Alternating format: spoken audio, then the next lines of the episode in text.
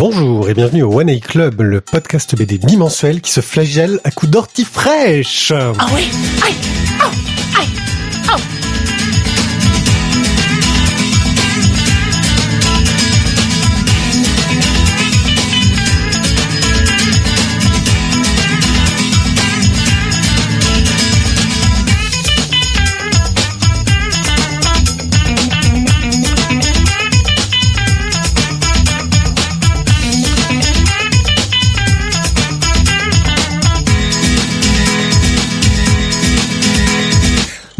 Bonsoir à tous, merci de nous écouter euh, sur le live.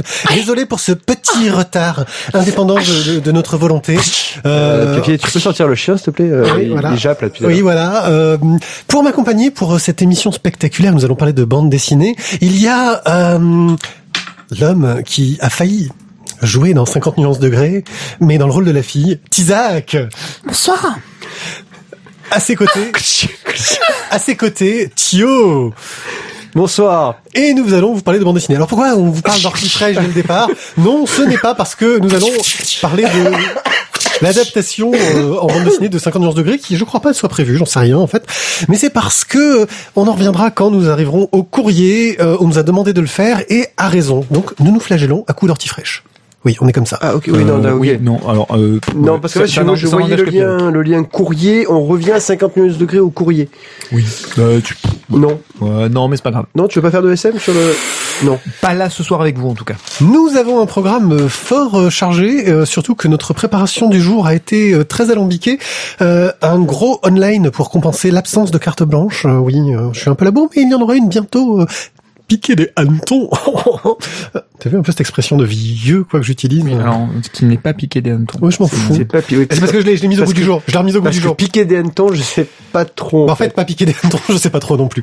Euh, donc un gros online euh, suivi de nos chroniques. Nous parlerons de tome 2. Vous, poditeur, si vous connaissez l'origine de l'expression, n'hésitez pas à nous contacter. Sur le chat. Ou 3615, voilà voix des bulles. Oh la classe. Donc euh, un gros online, une chronique. Funérailles de tome 2. Il était temps qu'on en parle. Oh oui. Jeu de dames, le tome 1. Bon celui-là il est sorti il y a pas longtemps donc ça va. Boule à zéro le tome 4. On n'a pas parlé du tome 2 et 3 mais c'est pas grave. Euh, pas parce que enfin bon, on y reviendra. Billy Bat le tome 12 qui n'est pas en express parce que c'est un tome un peu particulier. Bran le tome euh, bah en fait il y a pas de tome parce qu'apparemment c'est un truc unique et c'est la loose. Notre C'est le tome même, il y aura peut-être peut-être deux. notre splash page est consacré au Moby Dick de Chabouté. Alors attention, il y a eu plein de Moby Dick qui sont sortis, c'est c'est l'année de la baleine. Hein.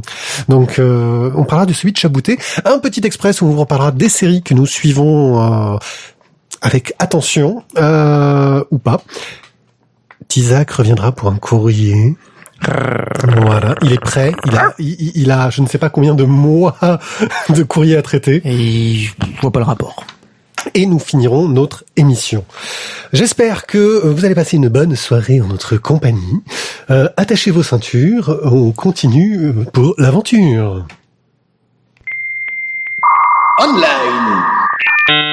Alors, je suis désolé de, de, de te couper comme ça, car tu as lancé le jingle un poil trop tôt, mais je tiens à préciser quand même que Randall est parmi nous sur le chat. Si vous voulez nous y rejoindre, euh, n'hésitez pas sur le chat de l'IRC.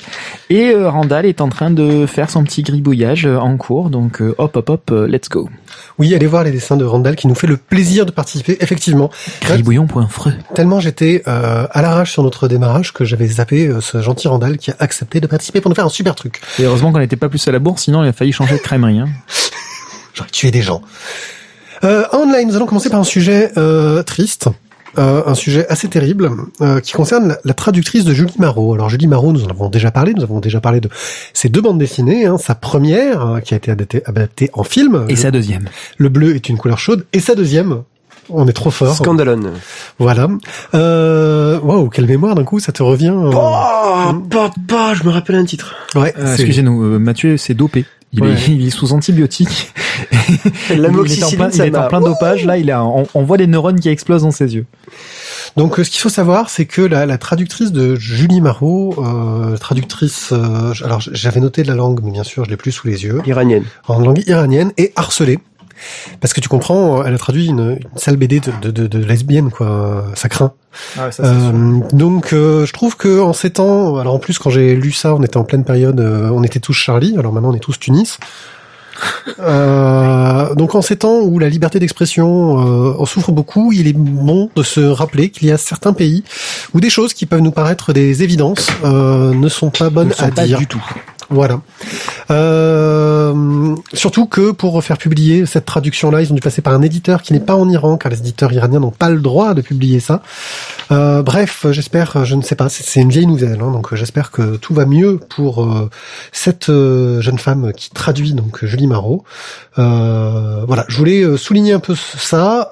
Si quelqu'un peut envoyer dans le chat le lien où Julie Marot explique un peu toute la situation. Je, je, je suis en train de m'y coller, mais il faut que je tente avec les pages, les pages charges. Voilà.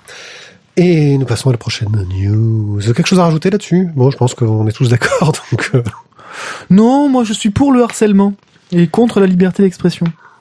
Putain, parce que là, pourquoi T'as raison, parles, ta gueule. Oh, elle était bonne celle-là, Pierrick. Putain, c'est ta meilleure veine depuis 2004. Puisqu'on parle de PD, euh, puisqu'on parle d'homosexualité, le projet 17 mai numéro 2. Désolé, c'était facile. Après, je vais encore pas me faire. Euh, le projet 17 mai numéro 2. euh, alors, en fait, on avait beaucoup parlé du projet 17 mai numéro 1, car euh, nous avions euh, rencontré Silver et Pochep au festival des Calanques et des Bulles. Attention, attention, je suis en train d'annoncer un truc qui va venir après. Euh, Enchaînement, enchaînement. pour une euh, chouette exposition. Et en fait, euh, je sais pas pourquoi, euh, j'étais passé à côté du bouquin. Je sais pas pourquoi, je l'ai pas acheté, je l'ai pas commandé, euh, voilà. Il y a donc un Ulule pour euh, demander le tome 2. Et dans le truc du Ulule, attention là c'est subtil, il y a un palier à 50 euros, vous pouvez avoir les deux bouquins. Euh, non, alors je, je- je- il faut préciser, tu auras peut-être le tome 1 et le tome 2, ou tu auras le tome 2 et autre chose du même éditeur. Moi, je veux le tome 1 et le tome 2. Hein, et puis en plus, euh, voilà, je suis sûr que, que Pochep, il pourra me faire une dédicace en écrivant bien mon nom, parce qu'il s'en veut de me l'avoir mal écrit la dernière fois. Euh, donc ce projet 17 mai, donc en gros, ce sont des, des bandes dessinées euh, sur le thème de l'homophobie. Euh, et dans ce tome 2, ils essayent d'élargir un petit peu en parlant aussi de la transphobie, de la folophobie, euh, plein de phobies. Euh, voilà. Euh, donc en gros, euh, bah, de toutes ces situations euh, difficiles que peuvent rencontrer les gens qui ont des... Alors bon, je suis pas très légitime pour parler du sujet, donc j'ai tendance, j'ai peur de dire des conneries. J'ai dit élargir, oui. Attends, ça y est, j'ai dit élargir. Je fais attention, voilà, ok, ça c'est les... Exactement. Euh... C'est bon, on va la refaire, la vieille blague, élargir le cercle de vos amis et compagnie. Ah, euh, mais c'est moche. voilà. Bon. Donc bref, c'est un très très beau projet. Il y a des méga talents. euh, qui Personnellement, je me mets en retrait de ce genre de... Ouais. Il y a euh, des méga talents qui y participent. Euh, Moi, je vous encourage à le faire. Euh, J'ai pas encore eu le temps, mais euh, je pense que très rapidement, je vais aller mettre mes 50 euros pour avoir les deux, les deux premiers, euh, si j'arrive à les avoir. Parce que voilà, très très beau Tu arrives projet. à voir quoi Tes 50 50 euros euros ou les deux premiers. Les deux.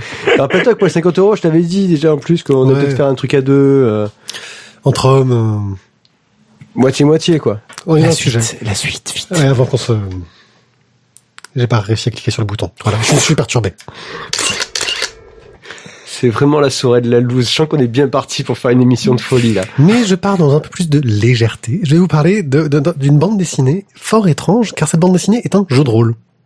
Ça s'appelle la Super Click. C'est un jeu de rôle suédois qui a été traduit. Euh, J'ai plus le nom exact du, du traducteur, mais c'est sur Udoprod.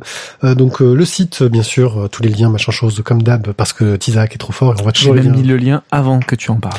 Waouh euh, C'est très léger, donc on est vraiment dans ces jeux de rôle euh, narrativistes, c'est-à-dire qui jouent plus sur le côté de on va raconter une histoire de super-héros que du comment est-ce que je vais simuler ce pouvoir pour savoir comment est-ce qu'il va réussir à faire ce truc et combien de kilos peut-il soulever exactement? Ah oui, non, mais là, c'est de soulever un truc qui fait 1,5 kg, alors que tu peux soulever que 1,4 kg, tu n'y arriveras pas, ton pouvoir est pas... Bon, là n'est pas le sujet, ils sont vraiment sur quelque chose de plus léger, avec une euh, narration très sympa.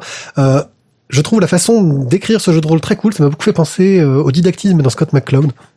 Euh, en plus avec des dessins bon, qui pour le coup en plus sont très simples. Euh, donc les super clics, euh, bon pour les amateurs de jeux de rôle c'est très sympa et pour, si vous ne connaissez pas le jeu de rôle et que vous aimez la BD, c'est plutôt bien foutu. Je vous recommande vraiment d'aller y jeter un œil. Voilà, ça vous vous dirait un jeu de rôle en BD qui parle de super héros Déjà trouver du temps pour faire un jeu de rôle, je t'avoue que... Oui c'est vrai que là ça devient oh là là on, on- on est vieux, on est vieux. euh, Comme ce cher euh, Monsieur Tatsumi euh, qui est tellement vieux qu'il en est mort. Euh, Il est tellement vieux qu'il en est mort. Mais quelle, mais quelle phrase Waouh C'est quoi C'est du musso, ça, non? Euh, donc euh, Tatsumi, un auteur qu'on avait beaucoup apprécié pour Une vie dans les marges, qui racontait euh, donc Yoshihiro Tatsumi, qui racontait son histoire. Là, ils sont en train de s'envoyer des petits papiers en disant des, bl- des blagues. Euh, donc Yoshihiro Tatsumi, on avait beaucoup apprécié. Donc je vous invite à aller euh, jeter un œil aux, aux émissions euh, où on en parle. C'était le début du, du mangaka, ça? Enfin, du, Oui, du du, manga, en Geki- fait. du Gekiga. Le Gekiga, qui est en gros la bande dessinée, euh, on va dire, à adulte, qui a amené, entre guillemets, un peu le seinen, mais un seinen, enfin, euh, plus, euh, ouais, euh, de la bande dessinée d'auteur, en fait. De la bande dessinée vraiment d'auteur, euh, qu'on pourrait appeler maintenant le roman graphique. C'est un des inventeurs du roman graphique japonais. Euh, quelqu'un de très important. Donc les deux tomes de sa biographie, son autobiographie euh, sont sortis, c'est Cornelius dans une édition magnifique que je vois d'ici tellement elle est belle. Euh, Donc, et il s'appelle Une vie dans les marges. voilà. Euh, et franchement, c'était un, un grand monsieur de la bande dessinée. Euh, il a passé des années à faire cette biographie. Il avait fini vraiment il y a pas longtemps. Il avait été récompensé euh, à Angoulême euh, pour ça. Un film euh, qui reprenait des morceaux de son autobiographie avait été fait. Un film très sympathique. Euh, film d'animation, très cool. Bref, euh, je vous invite à aller voir un petit peu tout ça pendant que mes comparses rigolent bêtement. Je ne sais pas pourquoi. Non, rien, c'est rien. C'est c'est la suite de la blague de tout à l'heure. C'est nul. Alors moi j'aurais aimé revenir quand même trois secondes dessus parce que Une vie dans les marges, euh, alors que je suis pas du tout fan de manga à la base, ça reste quand même euh, euh, une de mes lectures où j'ai pris le plus de plaisir. Donc vraiment c'est ultra intéressant. Je, je ne peux que vous le conseiller. Je vous invite à faire une recherche Tatsumi sur lavoidébile.fr pour trouver les deux. Je crois que c'est Tatsumi. Ils ont trouvé un jeu de mots avec Tatsumi. et Ils sont morts de rire. Euh... Si vous avez trouvé le jeu de mots, laissez une information, laissez un petit message. Euh. Le docteur Tuzak vous C'est répondra. ça, c'est que dans 50 nuances degrés, il y a un Tatsumi. C'est- Non, vas-y, continue, enchaîne. Euh, Fais un premier jet, vas-y. mais voilà. Sepcam et Thorn. Sepcam est un programmeur. Je ne veux pas dire programmateur, sinon il va mal le prendre. Euh... oui, oui, il faut pas dire programmateur. Euh, voilà, est un programmeur qui euh, a une grande passion pour la bande dessinée, euh, ce qui l'a amené à faire, par exemple, le site d'un certain Boulet. Je sais pas si vous avez déjà entendu parler de ce mec. Euh, et donc, euh, il a travaillé sur divers euh, projets à gauche à droite. Il a aidé euh, Sponge Comics aussi. Donc, quelqu'un que je suis parce que bah c'est un passionné de bande dessinée. Moi, j'aime les passionnés de bande dessinée. Et puis là, ils se sont lancé une boutade avec Sorn, qui est elle une illustratrice. Ils se sont dit, ah, hey, regarde, j'ai retrouvé le premier post euh, où je m'étais représenté dans le blog et le dernier, je m'amuse à comparer, c'est trop rigolo. Ils se sont dit, hey, si on faisait un site où on prend sur le blog d'un auteur, la première fois il se représente et la dernière, et on compare pour voir l'évolution du style. Mm. Et c'est fantastique parce qu'on se retrouve avec euh, des auteurs bah, qu'on connaît maintenant et on les a suivis. Euh, on s'est pas rendu compte de l'évolution qu'il y a pu avoir dans leur style, qui parfois est fulgurante. Puis c'est pas forcément des auteurs euh, qui sont connus. Il y en a certains, bah, on regarde leur premier dessin, on dit ah mais ils savaient pas dessiner. Et on regarde leur dernier, on fait oh putain mais, mais c'est qu'ils se démerdent vraiment pas mal maintenant. Euh, donc euh, ça s'appelle euh, premierg.sepcam.org le site. C'est vraiment super sympa, super rigolo. Sepcam avait mis une option où on pouvait mettre des petits poids aux auteurs. Il n'a pas poursuivi. J'ai pas compris exactement à quoi ça servait. Euh, Jusqu'ici, ils acceptaient les, les soumissions pour leur dire Eh, euh, je veux que vous mettiez mon truc, machin chose, etc. Maintenant, ils ont dit qu'ils allaient eux-mêmes euh, aller euh, prospecter et regarder les trucs qui les intéressaient. Euh, mais ça demande parfois certains travails d'enquête. Euh, Par exemple. le, pour Laurel, pour retrouver son premier dessin sur son blog, sachant qu'entre temps elle a changé deux fois de blog et que ses archives sont pas disponibles, ça demande un certain travail. Et ils ont réussi à retrouver des vieux trucs. Ça permet de voir que euh, je crois que le plus vieux blogueur, euh, ça doit être Martin Wilberg. Ça s'appelle un cambriolage, en fait, Oui. pour aller chercher les archives, non, c'est ça? Euh, non, ça s'appelle archive.org, un site qui permet de retrouver les vieux sites. Euh, de voir les sites à une certaine date. Tu fais sur archive.org et tu dis je veux voir ce site-là à telle date. C'est génial.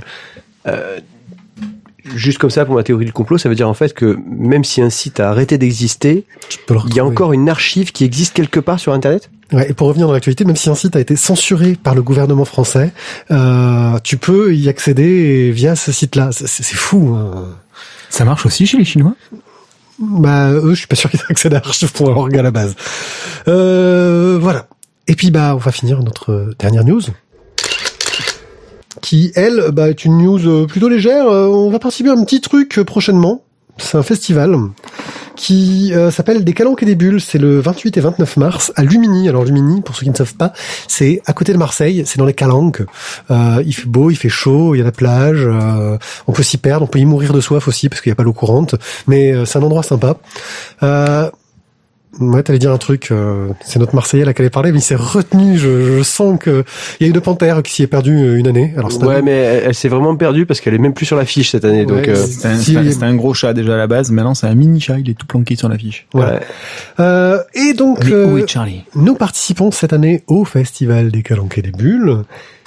Et il y a une liste d'invités fort sympathique et surtout le parrain. Euh, le parrain, c'est Monsieur Mézières que nous allons donc interviewer euh, avec joie et bonheur. On va essayer de retransmettre ça en live, mais c'est pas gagné. On vous l'avoue tout de suite. Euh, quoi qu'il en Et soit, ce n'est pas notre faute. quoi qu'il en soit, Pardon. Ouais, pour une Oh, fois que c'est pas nous. Euh, et quoi qu'il en soit, on essaiera de vous retransmettre ça. Euh, nous, nous avons prévu une flopée euh, d'interviews dans tous les sens. Euh, et nous allons, en plus de la rencontre avec euh, Mézières, euh, donc le samedi, euh, le dimanche, nous ferons une conférence sur l'histoire des, des super-héros. Et là, j'avoue que on va avoir une méga pression parce que euh, nous allons avoir euh, juste à côté de nous, euh, comme d'habitude, euh, les gens de Néophélis qui vont sortir une histoire des super-héros. Euh, Euh, histoire de bien nous foutre la honte. Donc en gros, on va, on va se rendre compte qu'on va dire plein de conneries, ils vont nous corriger, ça va être la, la Non, mais en même temps, Qu'est-ce qu'on s'emmerde On prend la dernière fois, il nous a on pas jeté de, de, de cailloux, donc c'est qu'on devait pas Ouais, être on ne devait pas être trop nul. Euh, il va y avoir euh, comment euh, les gens de à l'ombre des bulles euh, qui aussi doivent, je pense, bien connaître. Euh, Monsieur Frisano euh, qui faisait des couvertures chez Strange, qui doit aussi très très bien connaître l'histoire des super héros, une espèce d'intuition. Euh, et euh, au niveau des auteurs, on va vous balancer une liste en faisant des cri cri cri parce que je touche au bouton parce que c'est écrit en tout petit sur mon écran d'ordinateur.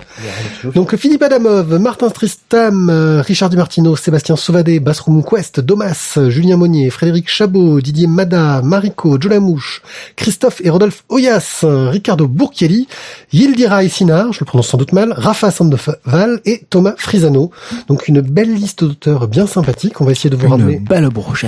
Voilà, on va essayer de vous ramener un maximum d'interviews. Euh, va aussi y avoir pas mal de monde euh, du monde de la BD. J'ai entendu dire que les gens qui font euh, l'émission Pif Paf Poum, euh, un- une émission sur euh, de, de bande dessinée, euh, qui, enfin de critique de bande dessinée sur YouTube, euh, sans doute pas aussi bien que la nôtre, euh, mais hum, si sûrement elle est mieux que la nôtre, je, je l'admets. Mais euh, quoi qu'il en soit, elles seront là, donc on essaiera peut-être aussi d'aller faire une interview des intervieweurs. Euh, voilà, Euh, un chouette programme, plein d'animations. euh, le cadre est super sympa, s'il fait beau et en général euh, cette saison-là c'est plutôt pas mal. Euh, et puis bah si vous voulez nous faire un petit coucou, on y sera, on essaiera de- d'arborer nos plus beaux t-shirts aux couleurs de la voix des bulles. Euh, je pense qu'on a fait le tour de nos news online. Nous allons maintenant pouvoir nous lancer dans. Chronicles.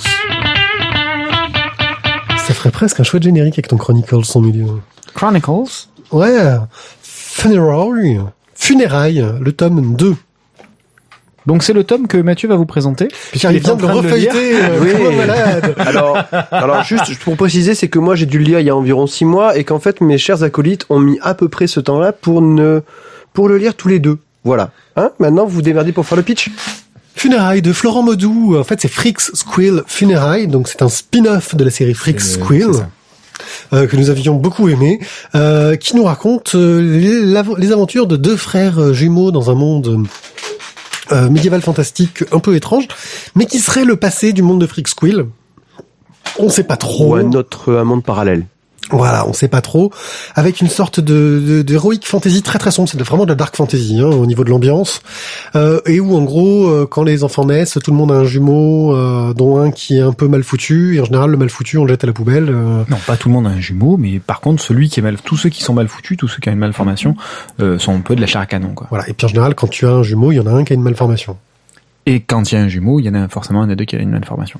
Voilà. Et donc on va suivre les aventures de deux personnages qui deviendront plus tard le directeur de Scipio et funérailles. Voilà, les deux, deux personnages importants dans Freak Squill, donc le directeur de l'école Freak Squill et Funérailles qui est le gars qui, qui, qui, qui doit te couper les arbres. qui en impose fait- vachement. Qui en impose vachement, qui, qui doit tailler les haies dans, dans la cour. Le, un le mec, quoi. ouais, le le mec qui, qui a qui a un plus 27 en ténébritude. Ouais, c'est ça, exactement.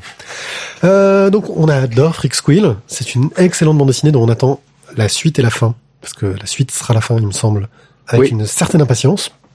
Euh, On attend. On voilà. attend. On a fait un truc trop bizarre, c'est que c'est moi qui suis la série principale et c'est Thio qui s'achète les spin-offs. Euh, c'est la première fois qu'on se fait un truc bizarre comme ça. Ouais, non, c'est vrai. Oui, c'est la première fois qu'on se fait des trucs bizarres Bizarre comme comme ça. ça. Oh, c'est super bizarre. Voilà.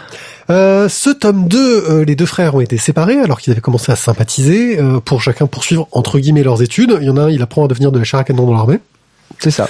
Euh, donc se retrouve avec un sergent instructeur euh, super dur, machin chose. Enfin bon, t'as tous les Les gros clichés. tous les gros clichés, mais qui sont bien exploités de façon assez rigolote parce que lui c'est un rebelle, tu vois. Ben, c'est surtout que ça, ça permet de montrer en fait son, son- sa propension à, à être un meneur d'hommes. un vrai leader Un vrai qui sait gérer les, les, les troupes, qui sait prendre pour les autres quand il faut, etc.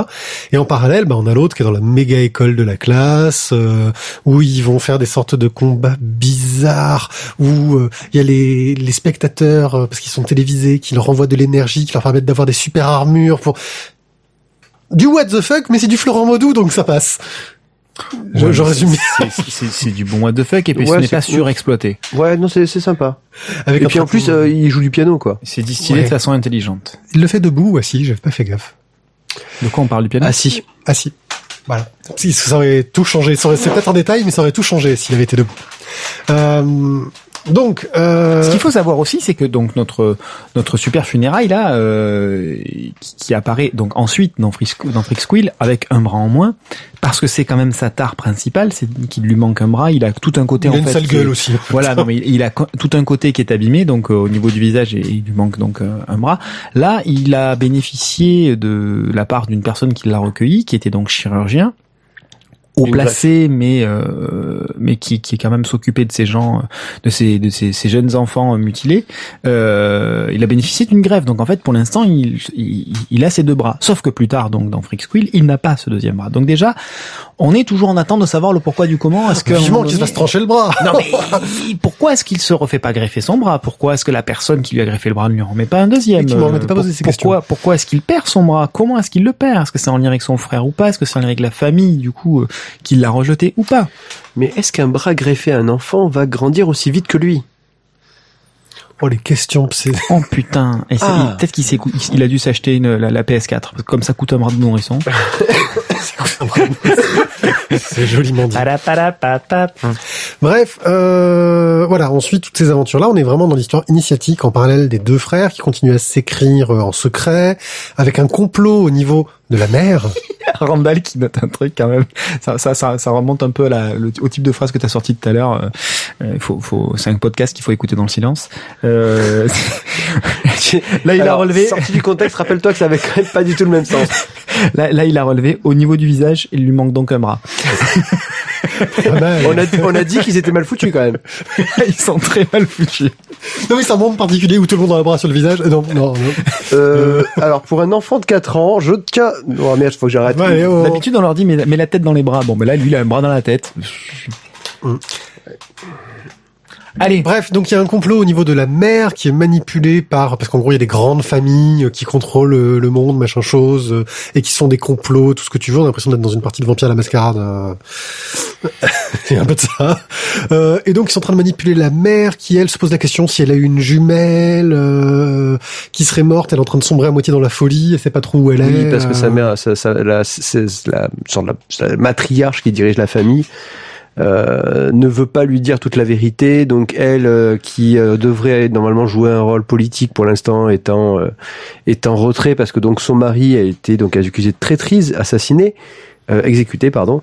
Enfin bon, c'est quand même assez complexe comme truc, mais Voilà, il y a un fond à on, ce a- niveau-là qui on est attend super la suite quoi. C'est ça. Mais, et on apprend un petit peu pourquoi elle, elle sombre un petit peu dans la folie. On l'aide un peu. On l'aide un peu, beaucoup, euh, mais voilà, on, on, on apprend un petit peu de toutes les arcanes qui, enfin le fonctionnement des arcanes qui sont derrière euh, cette organisation, ce, ce, ce, ce système un petit peu étatique. Venons sur le, on reviendra un peu sur la critique du scénario, mais parlons un peu du, du, du dessin de Florent Maudou, euh, qui est un dessin assez particulier, je trouve, au niveau du travail de la couleur, euh, parce que ça ressemble à du noir et blanc, mais c'est pas du noir et blanc. Euh, il y a des passages en noir et blanc, on reviendra sur ces passages un peu particuliers, hein, qui sont un, peu- un peu à part, euh, les passages Chevalier du Zodiac, on va dire.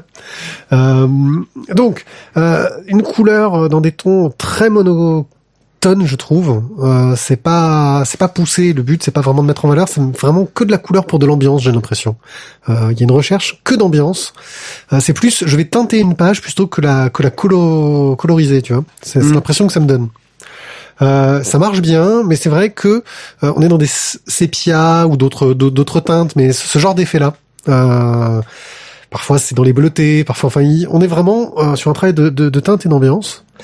Euh, avec un dessin, avec un noir et blanc qu'on devine magnifique, et qu'on ne fait pas que deviner, parce qu'il y a les scènes de bataille bizarre où il y a les spectateurs qui leur envoient l'énergie, etc., sont traitées graphiquement totalement différemment. Dans un noir et blanc de folie, avec des mises en page qui en font des tonnes, euh, un travail sur les tramages euh, très très marqué, alors qu'il n'y a pas quasiment pas d'usage de tramage euh, autrement. Euh, donc un usage qui fait très manga, je trouve, plus dans l'approche euh, au niveau du, du travail graphique. Donc des pages euh, avec moins de dessins dans la planche, euh, on en fait des tonnes, euh, des postures super dynamiques avec des contre-plongées, des plongées, euh, enfin des, des, des trucs de, de, de, de dingue furieux. Dans deux minutes, tu vas, tu vas t'en coller une, parce que là, Oui, à non, faire les, Des les, trucs les de poses-. Oui, je, et je, les je poses super Ouais. dynamiques. Pour- pour- pourquoi est-ce qu'on ne filme pas nos émissions? C'est parce que sinon mes mains sortiraient du cadre non-stop. Euh, pour ceux qui connaissent Monkey Island, je suis un des personnages de Monkey Island quand je parle. Donc, euh, bref, euh, quelque chose d'assez hallucinant, euh, qui surprend euh, au premier coup, Alors, euh, ça- mais qui ça- colle bien. Enfin, moi, je trouve que ça collait bien. Ça, ça, ça colle parfaitement bien. Qui surprend, euh, je, je, je dirais pas forcément qui surprend, euh, mais effectivement, on va un petit peu à contre-courant de, de ce qui peut se faire en, en BD avec euh, le traitement actuel, euh, avec beaucoup de couleurs, euh, du, du papier glacé, euh, des choses très lisses, très, très informatisées, euh, et où là, on est sur ben, ce dont tu parlais un petit peu, le, le côté manga où euh, dans un manga on a un papier de qualité moyenne, on est forcément dans des choses qui sont mates, et là on est sur de la qualité, mais en mat. Et donc on n'a pas cette espèce d'explosion de couleurs là qui, qui vient nous trancher un petit peu euh, la gueule. Euh, on est vraiment dans de l'ambiance et ça participe énormément, je trouve, euh, au scénario. Ça aide beaucoup, je trouve, le scénario que de nous laisser dans cette ambiance un petit peu euh, brumeuse, polar, etc., plus que euh, dans euh, baston action euh, basique. Euh, voilà, enfin bon, le dessin, euh, vous vous êtes, tu es d'accord sur le dessin, Thio Oui, Complètement. complètement. Tu sais pas ce qu'on a dit, ce que tu es en train de relire, mais t'es d'accord. Ouais, c'est ça, il est d'accord. Ouais. Euh, Je tiens à féliciter Mathieu, il en est déjà à son quatrième mot après 25 minutes d'émission, merci. C'est vrai. C'est pour ça que je vais lui demander euh, ce qu'il a pensé du, du scénario.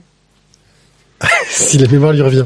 Euh, bah, je dirais quand même que. hum, Attends, je peux faire un truc aussi. Euh, putain, mais vivement la suite, quoi. Voilà, là, moi, je suis, je suis, resté, je suis resté en haleine en, en refermant le tome 2 et je me dis, putain, vivement le tome 3. Et comme ça fait six mois qu'il a fini de le lire, vous imaginez, ça fait six mois qu'il est en attente là. Il, il, est, il est en train de- d'exploser le record d'apnée. Il faut savoir que euh, Ronald m'a dit quoi euh, Funeral 2 est sorti. Je lui ai fait oh il y a quelqu'un de plus en retard que nous. Il a fait ah non je croyais que vous parliez du 3. Et voilà donc euh, Voilà, bah, tout est dit. voilà donc euh, il nous a mis la loose. Euh, et en plus son 2 il est déjà dédicacé et donc euh, en plus il- voilà c'est c'est- salaud. Euh, ouais, mais en même temps, je crois qu'il est toujours pas descendu vers chez nous. Non non non. Flore Modou passe. On- on- tu es tu es le bienvenu. Euh, j'ai une piscine. euh, j'ai des bons cafés. C'est un euh, copain de François, non? Si c'est un copain de François Maurici, on doit trouver un truc. il, y a Euh, moyen, il y a moyen de faire quelque Ouais, chose. ouais, on va essayer. Bon, bref, euh, on organise notre festival de BD. Euh, c'est un truc de fou, mais bon. Ouh là là là là, là ils sont en train de me regarder genre euh, euh, et, et, euh, ouais on organise ça mais genre comme le podcast de ce soir quoi on s'y met tous et à donf euh, Je sens, je Ça, sens c'était un message. il y a une pour sorte de ça. critique larvée là-dedans, je trouve. Je trouve pas, il y a un Tu crois truc- que c'est pour nous Hum, Bon, écoute, euh, sinon c'est Bon. pour le chat, mais euh, Non, c'est pour sa femme. ouais, sans doute. Ah, ça frisouille. Ah, Pierrick, on t'avait dit de resserrer les câbles. Qu'est-ce que t'as foutu tout à l'heure? Ah, ben, il a pris le tournevis, hein, Oh, mais putain, le mec. Où est-ce qu'il est d'ailleurs, le tournevis? Bah, c'est qui qui frisouille? Là, c'est pas moi. bon on s'en fiche On s'en fiche, on verra ça euh, je, je verrai ça quand je parlerai plus c'est-à-dire euh, jamais euh, Vers 23h47. Bah moi j'ai trouvé que euh, de mon souvenir moi aussi euh, du, du, du Funeral tome 2, euh, j'ai retenu quasiment que euh, le- l'évolution scolaire en fait des, des personnages, donc euh, l'un dans l'armée et l'autre euh, voilà, en gros il y en a un tu vois qui devient super fort euh, dans son école et l'autre euh, il devient euh, su- super fort dans l'armée, il commence à avoir des rôles importants, mais globalement tout le côté de l'intrigue qui semble être vraiment le, le fond, hein, le, le fil rouge derrière, je n'en ai aucun souvenir quasiment. Moi, c'est l'inverse. Moi, c'est plutôt le, justement l'intrigue avec la mère que, dont je me souviens. et toute la partie euh, arachnide là et compagnie. C'est c'est c'est plus cette partie-là dont je me souviens. Bah ouais, bah donc Parce en que, gros, pas- parce que vraiment pour le coup c'est c'est la partie qui est la plus intéressante dans dans Ouais, ce mais tome-là. tu, quoi. tu, enfin, moi, je dirais, bah, écoutez, les gars, je, je vais être, euh, je vais faire euh, le, le- l'entre-deux. la voie médiane. Hein. Je dirais que je me rappelle à peu près des deux parce que Tu te rappelles de rien toi bon, ben voilà, je vais fermer ma gueule et je Non, vais non, dire, non, continue, quoi, l'écoute pas, passe, pas, moi, je passe à jeu de dames. Tu euh, te rappelles tome un peu un. des deux, ouais, donc. Euh, Ouais, parce que justement, tu sens bien que derrière l'intrigue de, euh, de- dans la maison de l'araignée, tu que les deux pions bah, vont avoir un rôle à jouer justement dans cette intrigue. Même si certainement tu te dis quand même que Scipio euh, va avoir un rôle qui va être quand même beaucoup plus, euh, on va dire, euh, dans la lumière que euh, ne l'aura Ah, mais funérailles. c'est surtout qu'on enfin au a niveau, priori, au niveau de l'avancée des pions, on ne parle que de lui. Oui, parce que funérailles en fait ne, ne sera il que le même pion pas de censé exister. Oui, puis il est, quelque part il n'est même pas censé exister. Oui, mais il sera le pion de Scipio. Nous verrons. Ah bon, là, Florent Maudou, il a deux séries en parallèle et franchement, euh, voilà. Euh, vous rangez ça dans quelle étagère? Euh, je tiens à préciser aussi qu'il y a quand même pas mal de scènes euh, explicitement explicites de sexe. Et donc euh, dans la partie étagère, euh, bah, Ça m'a pas marqué, mais bon. bah, euh, la, la- la maman, euh, la maman, elle est, elle est clairement explicitement explicitée quoi. euh, Vous vous rappelez pas Ah, bah, euh, tu vois, vous- Ben, alors ça, non, euh, là, par contre, là, je ne je, pas. bah, je crois qu'il y a des passages de Bah, nudité, si, mais elle, est- elle est- elle est sous influence, c'est pas pour rien. il y a des passages de nudité, mais Non, pas ça vous de. dit rien. Alors du tout. là, Bon, tu bah, vois, grave. c'est. Pas grave. Bref, donc je mettrai ça déjà sur une étagère un peu haute pour pas que l'enfant euh, de, de- de petite taille ne, ne- ne puisse y accéder. Et Ouais, de petite taille, parce que c'est un truc euh, génial pour les ados. Hein. Oui, pour les ados. Oui, oui, pour un grand ado quand même. Enfin, un ado, pas, pas, pas un pré-ado. Euh, Quand il dit, quand il dit qu'il veut quand même lui fra- le, le frapper si fort que ses couilles vont lui ressortir par la bouche, tu penses que c'est quand même pour un ado oui, moi je, moi, je, cons- je- pas, pas de souci. Si, les ados, ils parlent pire que ça. Moi, je con- considère qu'à partir du moment où tu, tu as un, un- un enfant de la famille, un- on va- je vais pas spoiler parce qu'en fait, j'allais, j'allais commencer à spoiler. Donc, je vais ne pas spoiler. Quand tu as un enfant de la famille, euh, que tu, que tu, oui, ah, un petit coup d'ortie, euh, que tu conserves dans un bocal pour en garder euh, l'essence même, hein, c'est-à-dire le crâne, euh, je, je pense qu'effectivement, ça peut être très intéressant à vivre pour un enfant. Oui, et toi, quand tu regardais Canut survivant môme, les scènes de violence, franchement, tu, tu, tu fermais les yeux parce que c'était trop horrible. Tu faisais pas trop bien, il va y exploser le crâne, c'était trop génial. Mais il n'y avait aucun problème pour le survivant. J'étais accompagné, je regardais ça avec ma grand-mère. Ah oui, effectivement. non mais explique-nous. C'est comme traverser la route, c'est dangereux, mais traverser la route avec tes parents, Oh, voilà, c'est pas pareil. pas. D'accord, regarder un porno, c'est pas bien pour les enfants, mais regarder un porno avec ses parents, ça passe. Ça se C'est fait en- ça. ça se fait en famille. Ok. C'est- l'assentiment pa- papal, tu vois. Tu as, Papa, le... tu as, tu as la permission, mon fils.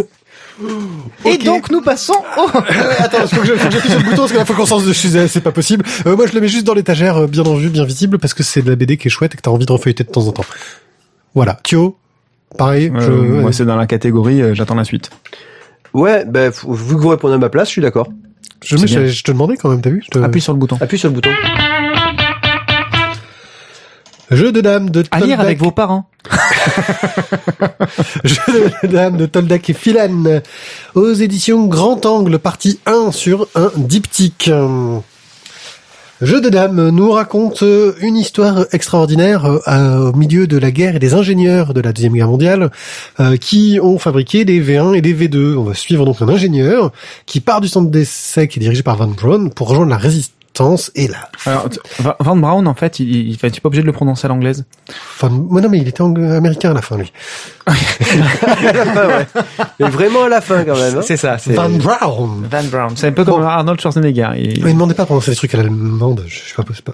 Bref, euh, il rejoint la résistance, il rencontre une charmante euh, demoiselle qui est Eva, ça se passe bien. Bien sûr, ils se font bombarder, la fille crève, euh, il se trouve seul et donc c'est l'horreur. Et Après euh, s'être juré fidélité, ouais. c'est un presque mariage quand même dans une église déva- Ah non, ils se, ils se sont mariés entre eux, simplement. Ouais. Ça- Oui, ils sont mariés entre eux, mais devant Dieu quand même. Quoi qu'il en soit, euh, euh, dévastée. il décide que plus jamais il ne rencontrera que personne et bien sûr, euh, il va rencontrer le sosie de cette euh, jeune femme, plus jeune, hein, En brune. en brune. Sosie plus jeune, donc en gros tout ce que tu cherches euh, quand tu retrouves ton premier amour. Euh, Euh, ça dépend. Alors qu'il est reparti aux États-Unis, qui retravaille avec euh, Van Braun, euh, Van Braun, Braun, Bran, Brun, Brun. Disons que quand même. Déclinaison Voilà. latine. Je sais pas prononcer, faites pas chier. Et si on l'appelait, et si on l'appelait Herbert, euh, qu'est-ce qu'on pense? Herbert, ouais, réanimateur. Hein Euh,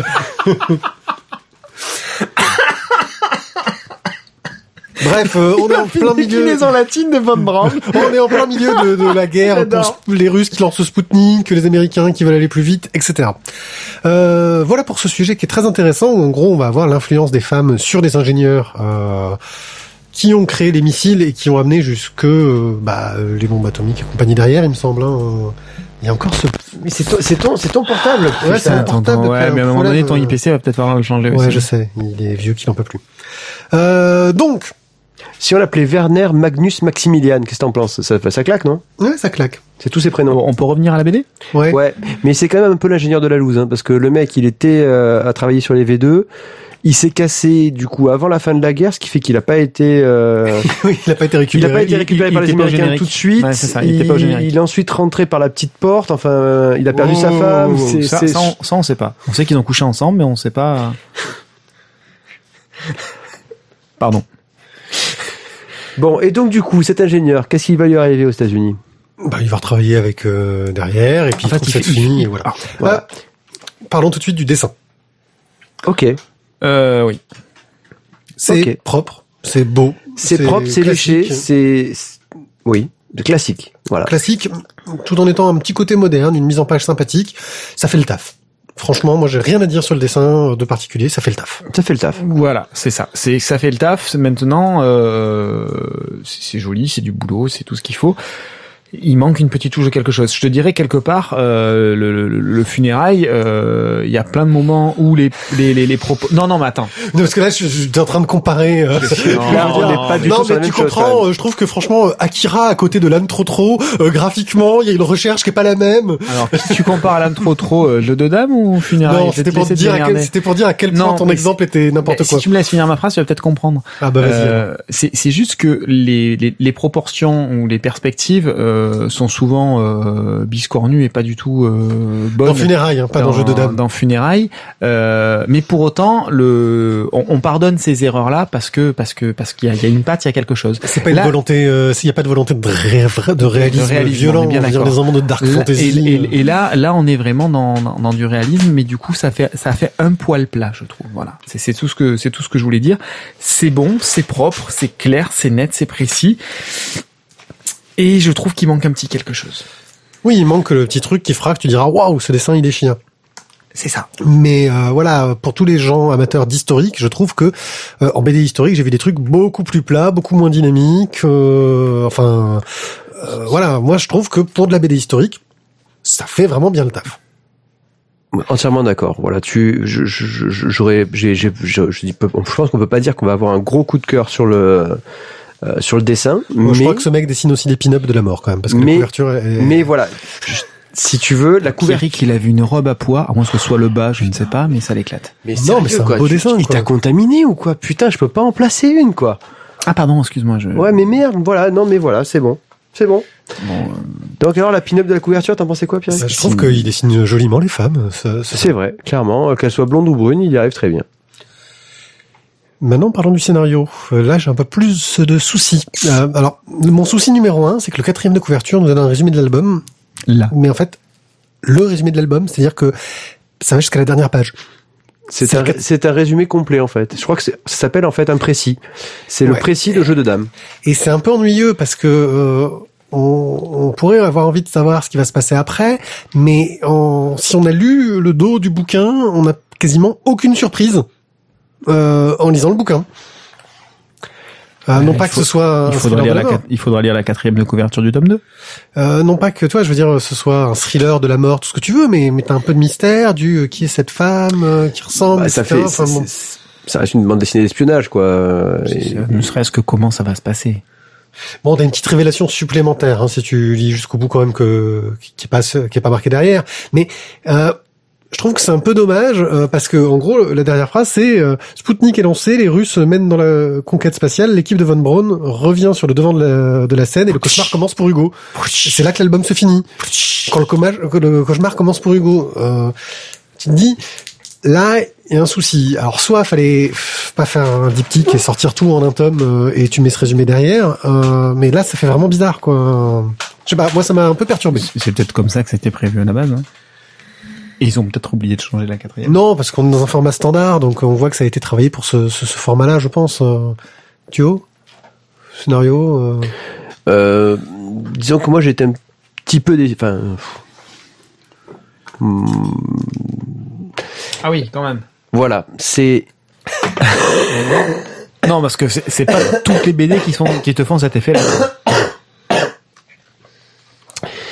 Euh, j'ai trouvé que c'était quand même un rythme qui était assez lent, euh, beaucoup beaucoup de d'interrogations sur euh, la vie personnelle du de, du personnage, ce qu'il veut, ce qu'il fait, et finalement on se retrouve un petit peu avec une une fin de premier tome à la what the fuck où d'un coup tu te dis euh, ah ouais mais en fait euh, le gars que je pensais Al Bundy en fait il, se pourrait qu'il ait une, une sorte de, de vie cachée que j'ai pas encore vue quoi et moi j'ai trouvé que enfin, ce côté-là du scénario, je me suis retrouvé un petit peu décontenancé en me disant ouais, ben, en fait, je ouais, je, le pas- voyais on- pas arriver quoi. On sait pas trop si c'est lié euh, à la façon dont son couple s'est créé, son, son second couple s'est créé, ou est-ce que c'est lié à son travail, est-ce que c'est lié à son passé? On, on sait pas trop précisément pourquoi ça se passe comme ça. Quand même. Pierrick, sinon ça va Tu veux regarder, tu veux regarder une vidéo YouTube ou euh... Non, mais- Oh le mec Non, j'ai lancé Randall Flag. et Il y a de la. euh, j'ai lancé Randall Flag, je l'avais pas fait avant. Tu l'as lancé Et- sur quoi Sur la vitre hein? Non, le problème c'est que quand tu lances le stream, il y a de la pub avant et voilà, on vient d'entendre un bout de pub. Je suis désolé. Moi j'ai jamais eu de pub. J'ai coupé moi, le son, en fait. brouillon, hein. Ouais, c'est parce que moi j'ai pas de bloc. Oui, Ah, ça sert à ça en fait. Ouais. Euh, voilà. Donc euh, oui, bah, le scénario est un peu décevant. Pourtant, euh, il aurait fallu qu'il y ait la moitié d'écrit sur le quatrième de couvre pour que ce soit plus euh, captivant Ouais, en fait. Sors, sors un peu de la, sors un peu du quatrième de, de la Non mais moi ça m'a choqué quoi parce que euh, l'histoire est intéressante mais mais j'attendais que le cauchemar commence vu que c'est ce qu'il y a écrit derrière. Euh, et sauf que j'arrive à la dernière page, je fais ouh le cauchemar commence à suivre super. Tu vois le Bah, disons que le cauchemar commence, c'est que tu vois que le gars il a éteint la lumière quoi. Il Oui. s'est couché, il s'est couché, il va dormir et là hop ça commence. voilà euh, disons que là c'est carrément l'éditeur Matt. c'est carrément l'éditeur qui nous fait du spoil quoi quasiment. euh. Ouais, et, mais et bon. il a pas mis de tic tac derrière. Euh, Pierrick, quand il y a marqué skip ad, Oui Ça- je- eh, eh, excuse-moi l'ordi est derrière moi et je n'ai pas encore des yeux derrière mon dos. ouais, ça, c'est, c'est- Et là je regarde euh, une mouette voilà puisque c'est comme ça. oh mon dieu, une mouette. C'est Randall qui fait une mouette. Ah, t'es pas synchro avec moi par contre. Ah, j'ai pas le même euh. Bon, euh, voilà. Donc moi, un scénario qui m'a un peu déçu. Est-ce que vous, vous avez été plus convaincu par ce scénario? Euh, pour être tout à fait honnête, en fait, euh, je, je me suis un petit peu fait chier euh, parce que ça partait pour moi comme un- une BD d'espionnage justement, Mhm. Et les Bah, je- trois quarts du bouquin. Là je te coupe, mais justement parce que la couve vraiment te, te fait penser à euh, au truc d'espionnage. T'as le mec dans Ouais, l'ombre, t'as- avec- Avec t'as la la- cigarette au bec Voilà. et le, le petit borsalino. euh, T'as voilà. la brune incendiaire euh, avec euh, la jupe, euh, la jupe fendue. fendu, le bas, machin. Voilà, là tu, oui. Il y y y a un truc plus plus euh, en, en fond, en surimpression, en tramage, euh, le, des plans de fusée, machin. Bref, on, on est clairement dans un, on nous vend, on nous vend de, de l'espionnage. Et les trois quarts du bouquin, c'est on espionne le cul de la voisine quand même. Euh, c'est c'est un peu cru de le dire comme ça, mais euh, C'est un peu, c'est un peu cru de le dire comme ça, ouais, je grosso modo, ce sont les histoires de cul de, de- du héros principal. C'est euh, alors de cul, façon de parler, il va pas coucher à droite à gauche. C'est juste qu'il retrouve donc, le, comme disait Pierrick, Oui, mais est-ce que je couche avec elle ou est-ce que je couche pas Est-ce que je couche avec elle ou pas? Est-ce que le d'habitude, ce genre d'histoire-là, c'est le genre de truc qui est plus euh, à te plaire toi, ces histoires de personnes, sentiments, Mais etc. comme Ouais, c'est, mais- la, ouais, mais comme non. c'est la, la petite Non. amie de mon pote, est-ce que je peux coucher avec Alors, ou pas? si tu veux, pour faire simple, Pierrick, c'est quand tu regardes Grey's Anatomy, tu t'attends pas réellement à, à entendre du Freud dedans, tu vois. Et de la médecine, hein, tu aimerais de la... mais il y en a pas non Il plus. n'y a pas non plus de médecine dans Grey's Anatomy. Donc en fait, si tu veux, tout le problème est là, c'est que euh, on te vend un produit, on te vend de et, à l'arrivée tu n'en as pas.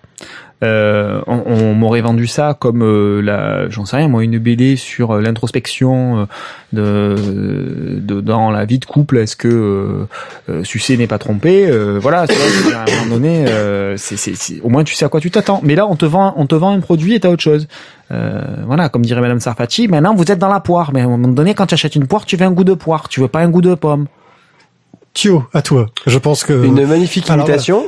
toi, donc on est dans l'historique, c'est plus ton trip à toi. Donc déjà, Alors, euh, oui, non, c'est c'est mon trip, mais je, je, je malheureusement je en fait encore une fois, je vais faire euh, la voie médiane entre les deux. Hein, donc entre le gars qui te dit que oui, euh, il, Oh, le centriste pourri, quoi. En plus, il aime le orange. Euh, Bon, alors donc, euh, entre le bouquin euh, de pseudo-espionnage, euh, et c'est exact, on ne le trouve pas. Je suis d'accord, le scénario ne s'y prête. Enfin, moi, je l'ai pas retrouvé dedans. Euh, ne traite. C'est vraiment que, que que les pensées euh, philosophiques du gars. Est-ce que je vais coucher avec elle euh, alors que je peux pas Enfin, est-ce que je peux Je peux pas que oui, je peux le, le cœur du truc, c'est une intrigue romantique. C'est lourd, quoi. Euh, mais j'aurais quand même envie de lire la fin.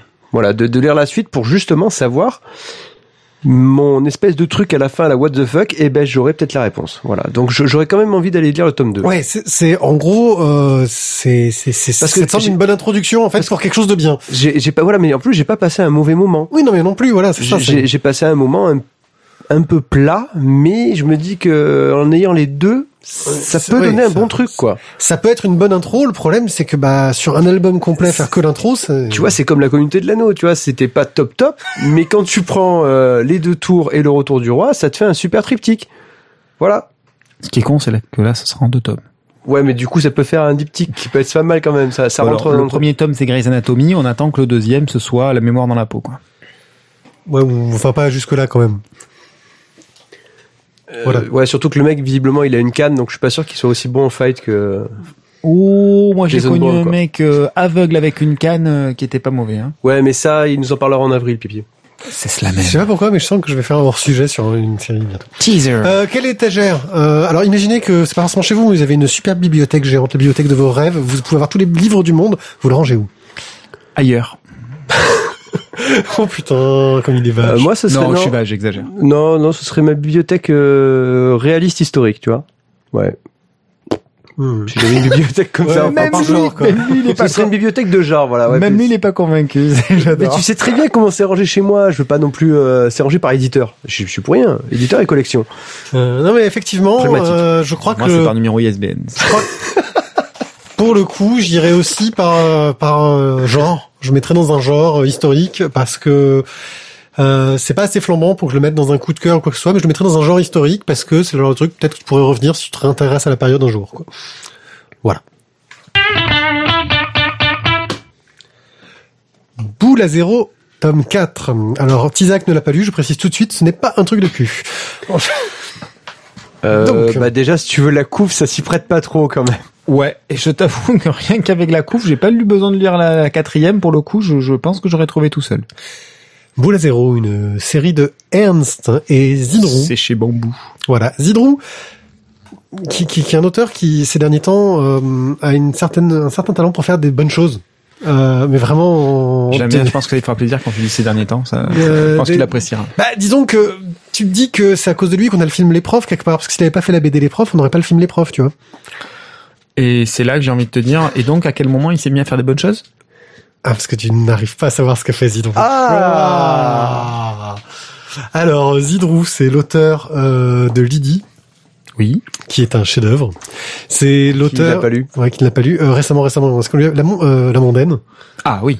Euh, voilà. Ah mais oui. Ah, mais oui. Ah mais je suis con. Mais oui. Voilà. oui, mais mais non parce que je cherchais quelque chose dans ce trait-là. Non, non, mais Forcément, c'est c'est scénariste. Il fait scénariste. donc c'est pour ça que forcément j'avais du mal à Voilà. Et donc euh, ça y est, en là, c'est bon. Et Là, tout de suite, c'est pas pareil. voilà, mais c'est lui le scénariste des profs.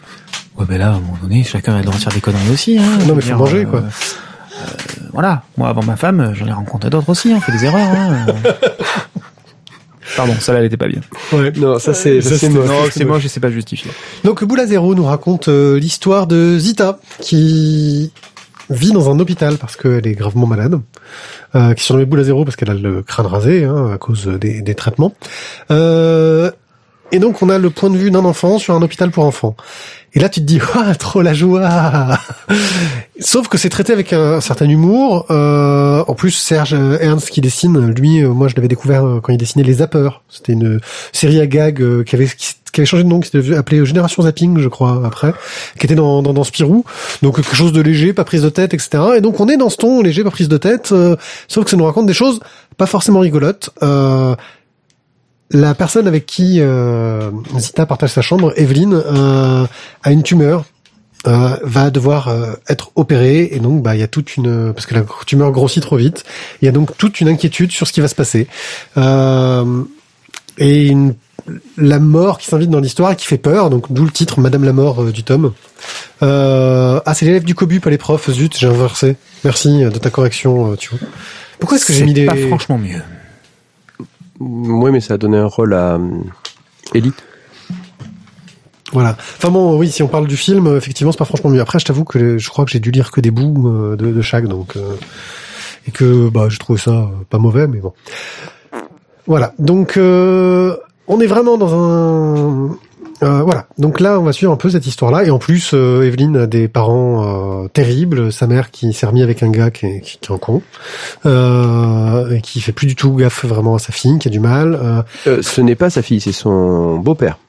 Oui, non, mais c'est, ça, enfin, c'est la mère qui a du mal un peu avec sa fille euh, derrière. C'est ça que je voulais dire. Excuse-moi, je fais des raccourcis dans mes phrases. Effectivement, faut que je fasse attention. Euh, bref, euh, une histoire qui, qui, qui, qui, qui, putain de connard de Zidrou. Tu pourrais arrêter de me faire verser des larmes de temps en temps. Ça me ferait plaisir. Je crois que j'ai, à peu près résumé. Hein. C'est ça, c'est que bah tu tu bon, le sujet ne se prête pas euh, vraiment à, à une franche rigolade, même Pourtant, si il y a- c'est- il y a des passages drôles. Il y a des passages quand même qui sont quand même très drôles. Euh, mais voilà, on n'est pas dans une bande euh, dessinée américaine. Voilà. Euh, ouais, c'est ça. Euh, ouais, ou une fin de saison euh, dans une série. voilà. Donc, la série est géniale. Voilà, Euh, le dessin de Serge Ernst surprend pour le thème. On est vraiment dans, dans un style mais d'une légèreté par rapport à la dureté. Et je trouve que c'est génial parce que ça reste une série pour enfants. Mm.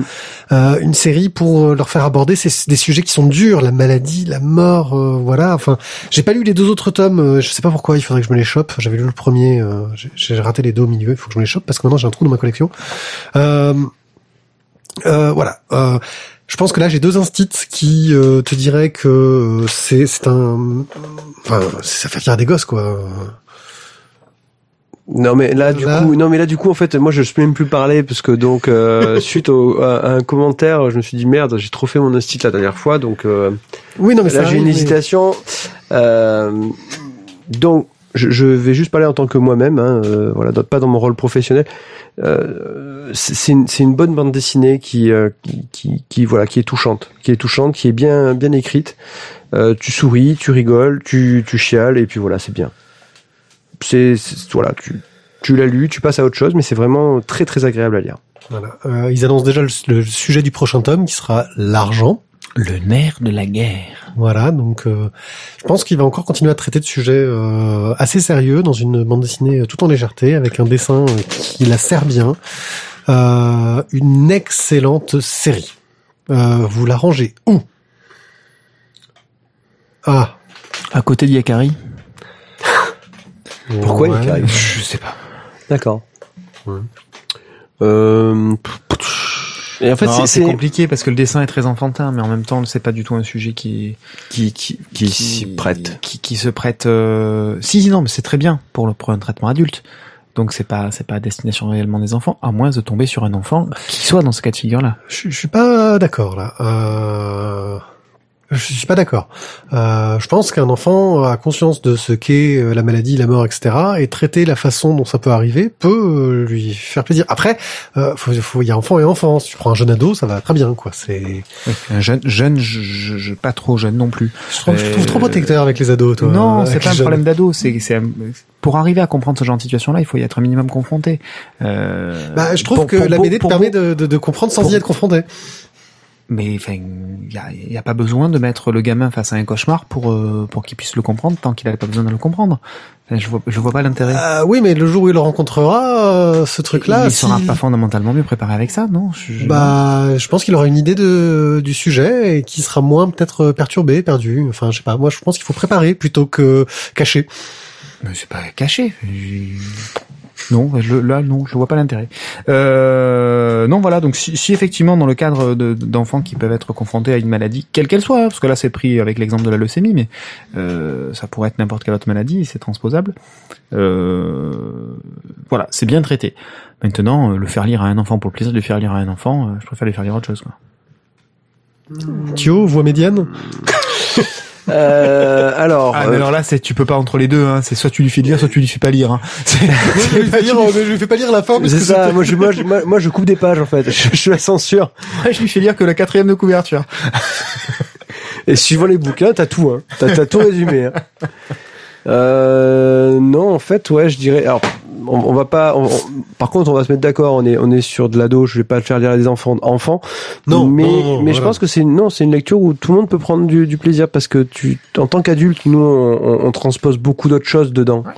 Parce que parce que tu vas le faire par rapport à ton vécu, par rapport au fait d'être papa, c'est autre chose. C'est autre chose. Maintenant, en tant qu'enfant, tu le verras, je pense, beaucoup de choses autrement. Et c'est pas forcément euh, un mal. Voilà, je, mais si on, un mal sans mettre non plus, euh, voilà, dire que tu faisais le mal, que c'est pas, non, voilà, tu vois ce que je, non, mais je veux qu'on reste quand même potes, euh, Tizak. là, je sens bien que dans ton dédain et dans ta moue, là, avec ta barbe, ça fait, ça fait de suite que tu, non, allez. tu as réussi à faire la voix médiane. Attention, c'est c'est presque raciste cette remarque. Euh, venant d'un autre barbu, ça marche. Moi, je le mets donc dans une étagère euh, à portée au cas où euh, il tombe par hasard. euh, c'est pas très grave. Je m'en remettrai. Euh, Donc il va effectivement le mettre à côté d'Yakari. Eh, tu augmentes les chances qu'il tombe dessus. Le tome 12 de Billy Bat. Alors, on a beaucoup de retard sur Billy Bat parce que le 14 vient de sortir, je crois. Et puis le tome 12, en fait, on, on a tellement de why, en fait, ici, qu'on ne sait même pas où on l'a foutu. il donc, est juste à ta droite. Ouais, tu tends mais la t'as trop d'étagères. Non, non, mais il est sur le Euh, dessus. Sous le sous le, le carton Sur le dessus, pizza t'as vu de- un peu. la- Oh, portée de Eh bien, non. Voilà, donc euh, on l'a. Voilà. T'as vu un peu Alors, qu'est-ce que ça nous raconte? Pourquoi est-ce que tu l'as mis en, en, en normal et pas en express cette fois-ci? Alors, euh, dans le tome précédent, Parce qu'il s'est trompé de euh, ligne. euh, Non, non, dans le tome précédent, Non, parce qu'il l'a précisé quand il a lu il y a eu- la, la truc. C'est pour ça que du coup, je relance là-dessus. Tu vois, c'est ça s'appelle euh, fait de la radio, quoi, tu vois. relance. Voilà, tu vois, je, je, moi j'ai suivi le chauffeur, tu vois. Ouais. Oula. Euh, en gros, dans le tome précédent, euh, toutes les intrigues autour de Kevin Yamagata euh, ont été hein. euh, arrêtées. On va pas dire comment pour pas forcément spoiler les précédents.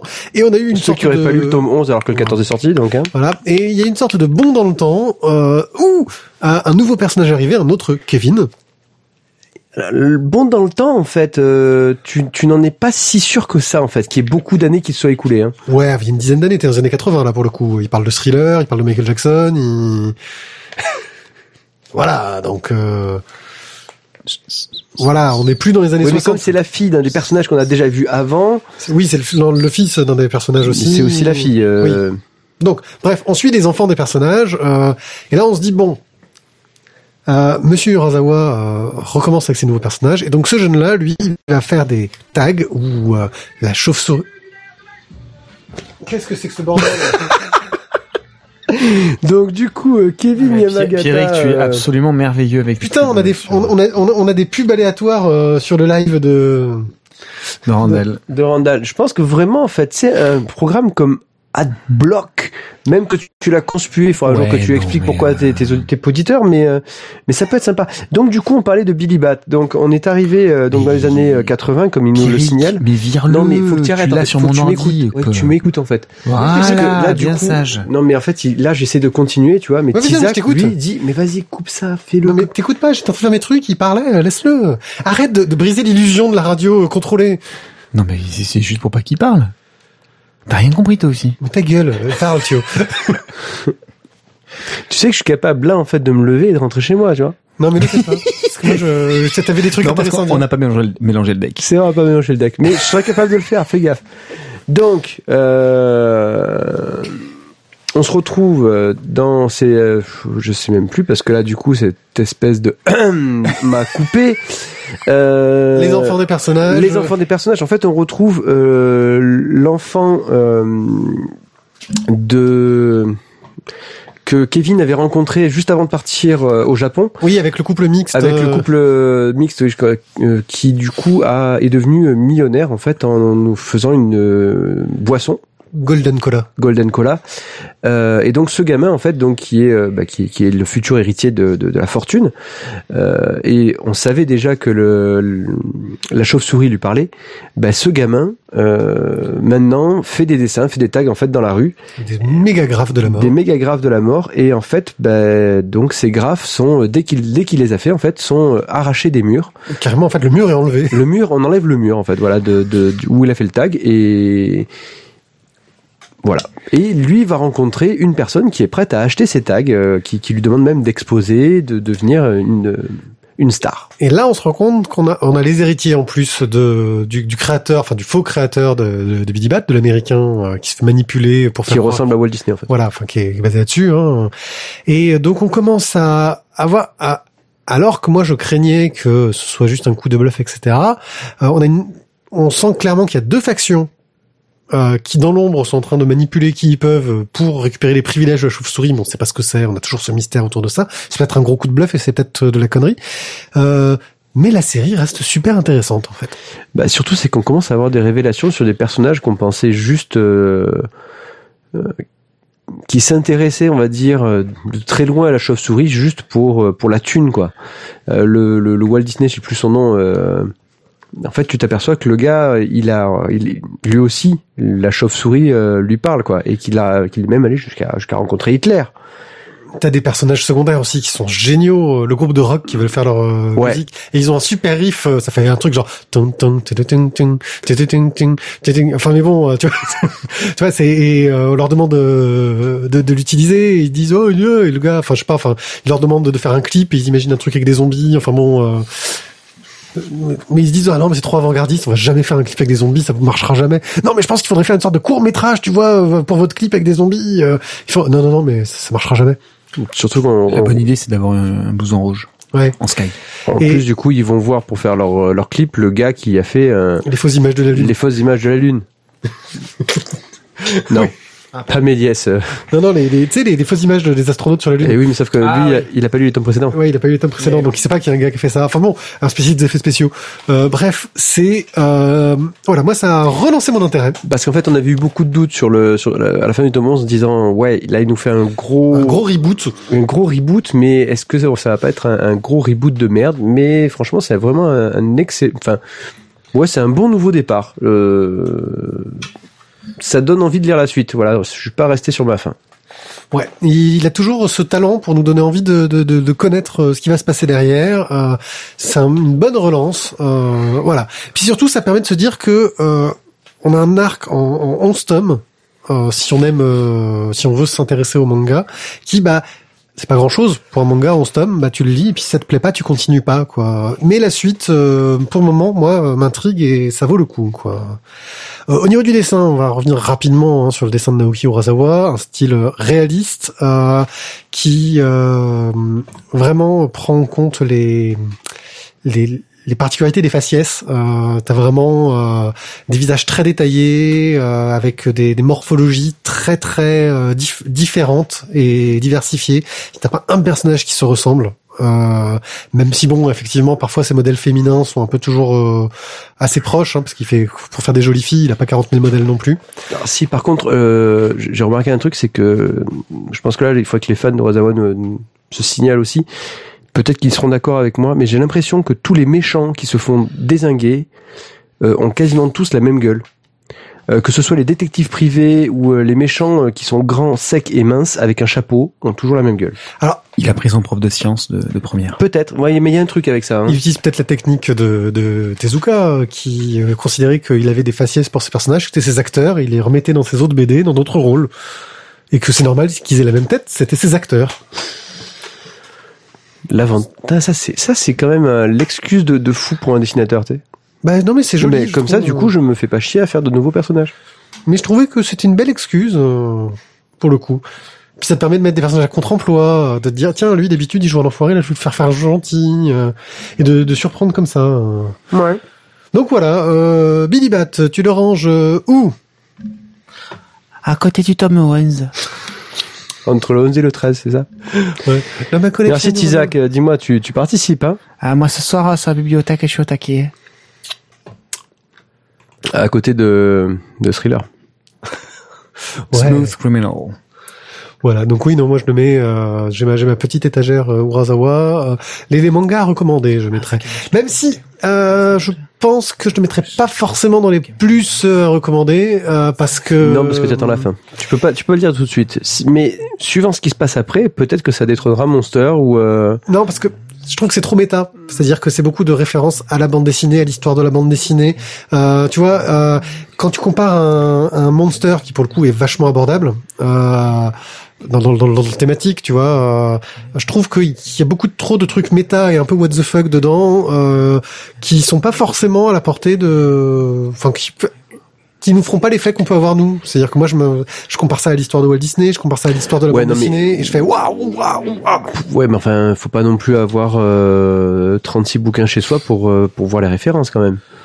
Non, non, non, mais euh, je trouve que euh, c'est un peu trop dans ce trip méta qui, euh, euh, par rapport à un monster justement, qui demande pas d'avoir ces références-là, et qui se suffit vraiment en lui-même. T'as pas besoin d'avoir des références euh, autour pour apprécier Monster, tu vois. Euh, je trouve que peut-être que Monster est un peu mieux, mais euh, pour du pour, un, pour une première approche du Urasawa. Ouais, ouais. Bah écoute, on pourrait en parler avec Mathieu qui dirait de toute façon que ouais, Urasawa c'est de la merde, donc comme ça. Ouais. Ça serait plus simple. La surprise du chef, Bran. qui n'est pas en splash, mais fou. ça- Non. Non. Ah non, tu l'as pas mis en splash, toi. Bah non, parce que ma splash, euh, je peux pas, je peux pas le dédent. Je peux pas parler euh, mal de non. Si tu mets du chabouté, ce sera for- forcément ma splash, tu le sais. Ah ouais, d'accord. Oh, le vendu. Bah là, clairement, je, je ne renie pas. Donc euh, Bran de chez euh, Glénat par Grimaldi et Bon, Bref, il Grimaldi, n'y a pas assez de voyelles. Plensk. Un Grimaldi, on connaît parce que c'est une histoire de l'île de France. d'errance. Grimaldi, c'est Big Bang Cats. Oui. Voilà. Dont on a déjà parlé. Euh, et euh, le dessinateur, euh, ou dessinatrice, je crois que c'est une dessinatrice, enfin on ne connaît pas du tout. Mais qu'est-ce que ça nous raconte? Allez, euh, quelqu'un d'autre fait le pitch que moi, parce que j'en ai fait un paquet. Thio, par exemple, vu que tu es le seul... ça, ça, ça, ça, ça raconte, euh, ça raconte l'histoire d'un, d'un petit con de prince. Un peu arrogant. un Bran. très- extrêmement arrogant, Bran, euh, qui Qui sort pour chasser et qui, Qui en fait euh, traite tout le monde comme de comme la mer. grosse daubasse, c'est ça. Voilà. Et, euh, et sauf qu'à force que de traiter tout le monde comme de la merde, eh bien, il lui arrive euh, des petits malheurs. Et là, en l'occurrence, il tombe sur une euh, Bah, sur une biche. sur, sur une biche qui est en fait donc pas dans cette, cette période de chasse. Il lui tire dessus, euh, sauf qu'en fait, euh, il lui tire dessus alors qu'elle est dans une zone interdite où visiblement les habitants de cette forêt ont signé avec le, le royaume de Bran euh, une trêve. Et d'ailleurs, les habitants de, de- de- qui dépendent du château euh, n'ont pas le droit le forêt. prince, C'est voilà, c'est les deux, habitants n'ont pas zones du tout le droit d'y rentrer. Il y a tout un tas de mystères, de magie, de peur, etc. qui viennent se mêler à tout ça. Et Bran, bien sûr, euh, monsieur euh, ne respecte aucune règle. Monsieur est couillu parce que monsieur est prince. Et donc, euh, monsieur le prince voit la biche et comme il n'a il, il a pas du tout envie de revenir euh, bredouille ni même brocouille. euh, Je il- l'attendais. Tu l'attendais forcément. Il, euh, il décoche sa flèche, blesse la biche et la biche le le le, le, le conchit, le conchit sur 12 générations, quoi, pour faire simple. Ce, ce n'est pas une contrepétrie. Comment? La biche le conchis, ce n'est pas une contrepétrie. Je sais pas, ça y ressemble, mais... C'est pas grave. Bref, ça a failli être la deuxième meilleure blague de Pierre depuis 2004, mais non en fait, euh, parce qu'il n'y a pas de contrepétrie. C'est ce qui est con. hein, C'est parce que je la cherche là, le jeu. c'est ça. Un que peu je n'en pas une. C'est comme quand tu dis la Madeleine de Proust, ben non, il n'y a pas de contrepétrie, c'est tant, tant pis, c'est parti. Euh, et donc la biche lui jette un sort. Et donc Bran euh, passe ses journées euh, transformé en corbeau. Croix, croix, il ne peut, il ne peut. Mais par contre, il peut parler. Ouais. Par contre, euh, par contre, la nuit, ben, il redevient donc humain. Mais sauf que la nuit, quand Mais il est humain, la nuit, il fait croix, croix. Et c'est ça qui est bon.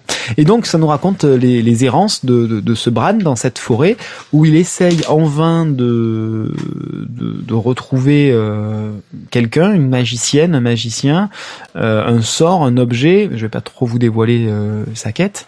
Euh, bref, un moyen de retrouver de façon permanente et son apparence de prince et sa voix de prince euh, pour pouvoir enfin devenir le roi qu'il est censé être.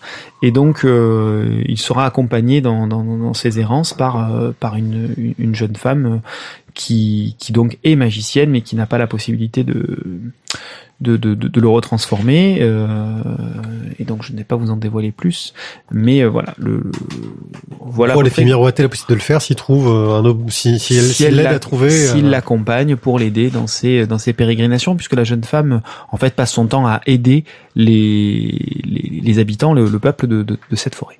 Ouais, c'est un peu la, la- c'est un peu le docteur quoi. C'est le docteur Queen du peuple. le- c'est de le, forêt. c'est le docteur Coin mais euh, un docteur Coin un peu croisé avec Tom Rider. Quand même. Ouais, enfin le docteur Coin qui se fait payer en année de vie quand même. euh. Oui oui oui oui, c'est bon on est dans des règles de magie. Donc voilà après en ce qui concerne le dessin mon cher Mathieu. Croix, croix. Oh non c'est pas gentil. Tu vas pas botter en touche comme ça. Ah il va pas bouter en touche. Bah Pardon. Chabouté. oh putain, il y avait pas de blague. il y avait... C'est c'est voilà. Bon, alors donc pour le dessin, parce que sinon on va vraiment rester sur les trucs pourris là ce soir.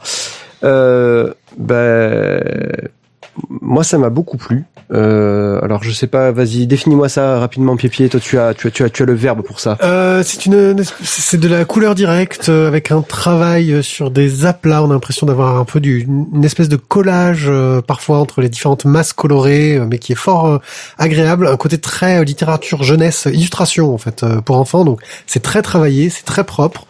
Euh, avec euh, une mise en page certes un peu classique, euh, mais un travail sur la couleur qui est vraiment magnifique euh, et qui n'oublie pas quand même de mettre bien en avant les personnages. Par exemple, l'héroïne euh, qui est un renard est donc roux au milieu d'une belle forêt verte. Hein, on joue sur les couleurs complémentaires pour le faire ressortir. Avec Euh, des touches façon un petit peu coup de pinceau. Ouais. On euh, est, euh, tu parlais d'illustration, moi ça m'a fait un petit peu penser à du, du Antoon Krings euh, en version un petit peu plus aplatie. Voilà. Je connais pas Antoon Krings, mais je veux bien te croire. Je pense que si j'en verrai, je te dirai ah mais oui Antoon Krings. Euh, ouais voilà, euh, le personnage de, de Bran en corbeau, euh, qui est un personnage, je pense, un peu difficile justement à, à mettre en valeur, surtout qu'il y a beaucoup de, de côtés sombres, etc. Euh, euh, mais même ouais, même dans les dans les passages dans le noir, quoi, il y a il y a un travail qui fait que tu arrives à bien lire. Pourtant les planches mais sont très très très sombres. Euh, voilà, c'est beau. Vraiment, c'est c'est c'est c'est c'est c'est c'est magnifique. C'est Voilà, très beau. Un joli travail sur euh, lumière, couleur, c'est c'est ouais. jolie réalisation. Et puis euh, voilà ce côté euh, conte qui colle vraiment euh, à l'intrigue parce qu'on est vraiment dans, un dans un conte hein, de fées euh, modernisé mais euh, et qui est euh, voilà superbe. je- Au- Au-delà de moderniser, euh, rendu réaliste. Voilà, on est on, on est dans euh, Non, j'irai pas dans du réaliste. C'est du semi-réalisme entre guillemets. Hein. rendu possible. Voilà, on n'est pas dans le conte de fées. Ah, moi je trouve vraiment qu'il y a un côté euh, très féerique dans le trait, euh, même si effectivement hein, les personnages, euh, bah, ont Ouais, des- mais on est dans des leur morphologies propres, euh, carrées, etc. Mais enfin bon, ça, Oui, puis on est dans leur quotidien, on est dans euh, dans les soucis qu'ils peuvent rencontrer. euh, on n'est pas dans un. oui, c'est à hauteur conte d'homme. de Tu veux dire que fées. c'est du conte de fées à hauteur d'homme. C'est ça. Ouais, ouais, peut-être. Enfin bon, euh, quoi qu'il en soit, ne serait-ce que pour le feuilleter et jeter un œil à ce putain de dessin de la mort, je crois que ça vaut le coup. Mathieu, parce que depuis tout à l'heure tu opines du chef, mais, Mais, à en la fait, radio, voilà, mais ça passe j'ai, pas beaucoup. mais j'ai vachement le- moi j'ai vachement botté aux touches aujourd'hui, donc du coup, euh, non, je, euh, je suis entièrement. C'est un avion. Je me disais, putain, on a un putain de bruit, on a un avion. Dans le salon là. Oh, putain, il vole là. je- Non, bon. Euh, Ouais. Donc du coup, pour le dessin, je, je, je suis entièrement dans le sens de Pierrick. C'est vraiment très joli, très agréable à lire. Ça fait très conte, très enfantin, tout en faisant quand même, je trouve un trait quand même qui reste réaliste quand même sur certains aspects et qui nous sort justement d'un, d'un du, du, du vraiment du conte, euh, du conte pour enfants à la Disney. Euh, et surtout, c'est que le scénar est euh, très très bien mené. Voilà, je me suis euh, Pour le dessin, juste un point, voilà, ça me fait penser à du Annelise Nalin en moins, vapor- moins vaporeux.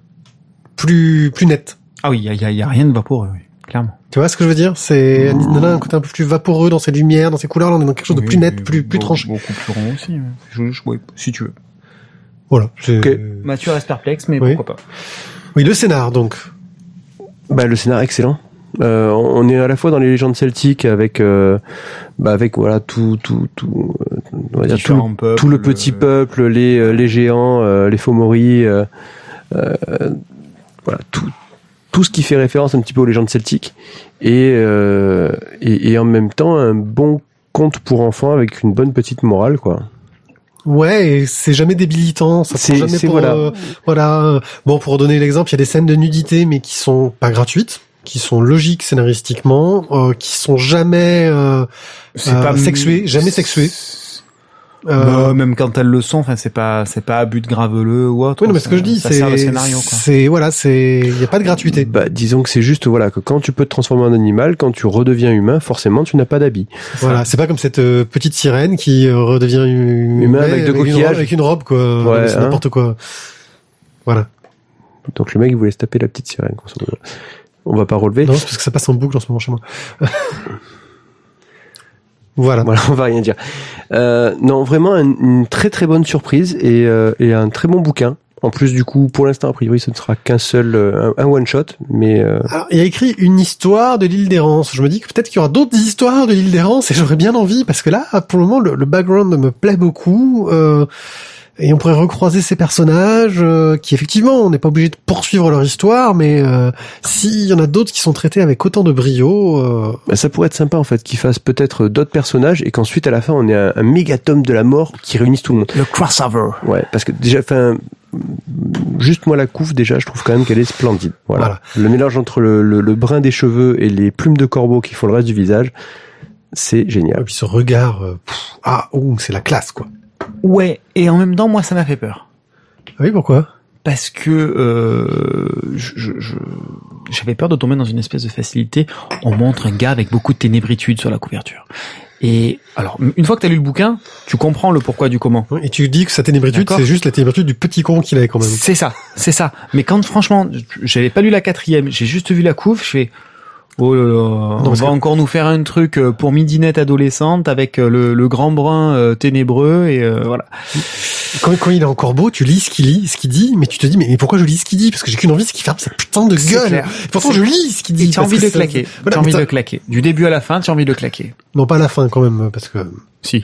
il redevient un peu plus sympathique, parce que Mm. il y a une mo- la morale est sauve, on va dire, mais euh, Ouais, mais quand même. Mais euh, mais franchement, voilà, j'y suis j'y suis pas rentré de bon cœur, on va dire. Et puis euh, à la fin de la première page, j'y étais quoi, ou deuxième page quoi, voilà, j'y étais. C'est ça a bien fonctionné. Enfin, deuxième page, je crois que c'est le moment où le prince chie en fait sur une paysanne. hein. C'est c'est là qu'il est. Ouais, mais c'est pas grave. C'est- C'était c'était pas le, le le brun ténébreux qu'on pourrait penser euh, dès la. On, on- on te montre le connard. Voilà, dès, dès la deuxième page, euh, il insulte, il insulte oui, les tu te, dis, tu paysans. te dis que ça va être le euh, mec qui a trop la classe, mais dès tout de suite, tu te dis tout que non. tout de suite, tu comprends que ça va être le casse-couille de service et qu'à un moment donné, il va lui arriver un truc quand même. Ouais. Bref, dans quelle étagère? Moi, ça ira dans mes légendes celtiques. Parce que Ouais. ça, j'ai mon étagère avec euh, avec euh, tout plein de bouquins là-dessus. Hmm, Ouais. Pour euh, continuer dans ce que je disais tout à l'heure, je pense que je le mettrais. euh, À côté, entre Yakari et, euh, et donc euh, Vous la zéro. et Boula Zéro. C'est con, hein. Non, à côté de Télé 7 jours. Attends, deux secondes. Tu as une étagère pour tes télé 7 jours donc. Oui, parce que des fois, il veut regarder ce qui s'est- y a eu à la télé il y a deux semaines. Ou il y a deux ans. oui, deux ans, voilà. Qu'est-ce qu'il y avait déjà il y a deux ans cette Ah, époque moi, j'ai j'ai- j'ai toujours des Télé 7 jours de, avec l'Académie des Neufs dessus. Et tu sais pourquoi? Parce que du coup, ce qui l'éclate le plus, c'est de compter le nombre de fois où la Grande Vadrouille a été diffusée, tu vois. Ah, c'est ça. C'est ça. C'est exactement Euh, ça. bah, moi, T'as je des- T'as le- des vrais instants de bonheur je ta fais, je fais des statistiques avec ça. Moi, je le mettrais pas avec les trucs euh, jeunesse. Je le mettrais vraiment avec euh, les, la bonne héroïque fantasy. Euh, ça y passe vachement bien. Et, Ouais. et, et voilà, c'est du vraiment grand public. euh, ça plaît. Enfin, ça peut toucher un public enfant. Je pense que ça vise du jeunesse, mais c'est tellement bien écrit que que, que c'est c'est pour tout le monde, quoi. Voilà. Gring, gring, gring. ça y est, ça commence. Bonjour.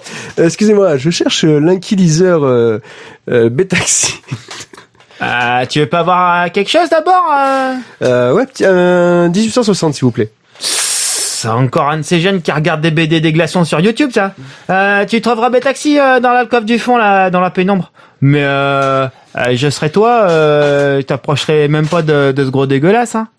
Euh, pardon, pourquoi? Bah, est-ce qu'il a, est-ce qu'il a une fâcheuse tendance à t'avancer son majeur dans la gueule? Et chez nous, euh, bah, c'est plutôt mal vu, hein. Bah ça va, c'est c'est qu'un geste quoi. Tut. On prend pas ce genre de choses-là, la légère, hein, chez nous. Euh, en plus, il, il- il est devenu complètement barge depuis qu'il a perdu son œil.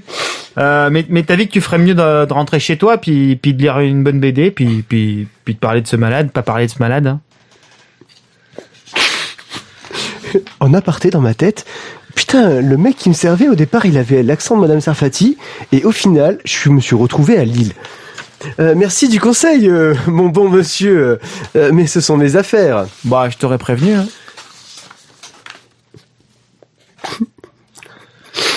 qui les herbait taxi. Qu'est-ce que tu me veux, gars? Euh, euh, je voudrais que vous m'appreniez. Euh, Pardon? Euh, ma mère, en fait, euh, m'a beaucoup parlé de vous. Euh, elle a dit que vous étiez euh, euh, très très grand, euh, même euh, peut-être même le plus grand en fait, euh, chasseur de livres, avant de devenir inquiliseur. C'était une autre époque. Rentre chez toi. Rentre chez ta mère, gamin. Elle est morte. J'ai plus personne dans ma vie. Tss, eh ben, prends la route et pars créer tes propres aventures. T'as pas besoin d'un vieillard comme moi pour t'aider. Mais mais vous êtes le meilleur. Vous êtes une légende. Oh là, gamin, un peu de respect. Je suis toujours le meilleur. C'est pas parce qu'un satané bouquin m'a pris mon œil et mon doigt que je suis plus le meilleur chasseur de livres de la région. Mais vous ne chassez plus les livres, vous les brûlez. Et ils l'ont bien chargé. Et toi aussi, quand on a rencontré le mal, tu voudras en faire autant. A- Apprenez-moi. Mais c'est qu'il insiste, le nigo. Eh bien, soit. Mais d'abord, écoute mon histoire. C'était le plus beau des ouvrages, d'une blancheur angélique. Ses traits pouvaient tirer une larme au plus cynique des critiques de Télérama. J'avais sa couverture sur des manuels de référence, et il y avait d'autres chasseurs qui m'en avaient parlé. Il avait vu. euh, C'était une sorte de légende. Mais le truc était introuvable. Il n'y avait pas un foutu éditeur qui semblait vouloir le réembarquer. Alors, euh, j'ai pris les os et je suis parti à sa recherche. J'ai passé un long moment, et puis un jour, je l'ai enfin vu. Il était là, devant moi, tel qu'il était dans mes rêves, d'une beauté magnifique. Je, je- j'hésitais à m'en approcher. Je- il semblait vouloir s'éloigner de moi, mais je pris mon courage à deux mains et je me suis jeté dessus et, et je l'ai attrapé. Et là, Qu'est-ce qui s'est passé? j'avais vraiment le livre le, le plus beau du monde entre les mains. Une couverture magnifique, un dos carré, d'une splendeur qui ferait magnifique dans ma collection. Un quatrième de couverture d'une grande beauté qui ne semblait même pas révéler le quart de l'intrigue. Qu- quelque chose d'immense. Et j'ai ouvert les pages. J'ai ouvert pour voir le contenu. C'était une horreur. Le, mal absolu. Ces satanés avaient choisi un autre illustrateur pour mettre euh, à l'intérieur. Et pas n'importe quel illustrateur. Une grosse merde, une bouse. Ils nous avaient fait quelque chose d'horrible. Ils avaient pris le meilleur, le plus bon, le, le, fantastique auteur pour nous faire la couverture. Ils nous avaient mis de la merde à l'intérieur. Pris, d'horreur, je, commençais à saigner des larmes, tellement je, n'en pouvais plus de voir ces dessins horribles. Un de mes yeux a tellement pleuré que, j'en ai perdu l'usage. En voulant jeter le livre au loin, je me suis tranché l'index. Il, s'est chopé le scorbut du doigt. Il a fallu le couper. J'ai perdu connaissance. Et... Quand, quand je me suis réveillé, le livre n'était plus là. Et à partir de ce jour-là, je me suis dit que j'allais partir à la recherche de tous ces livres pourris, de toutes ces sortes de mensonges qu'on essayait de nous vendre, pour les brûler. Parce qu'il ne fallait plus qu'ils existent.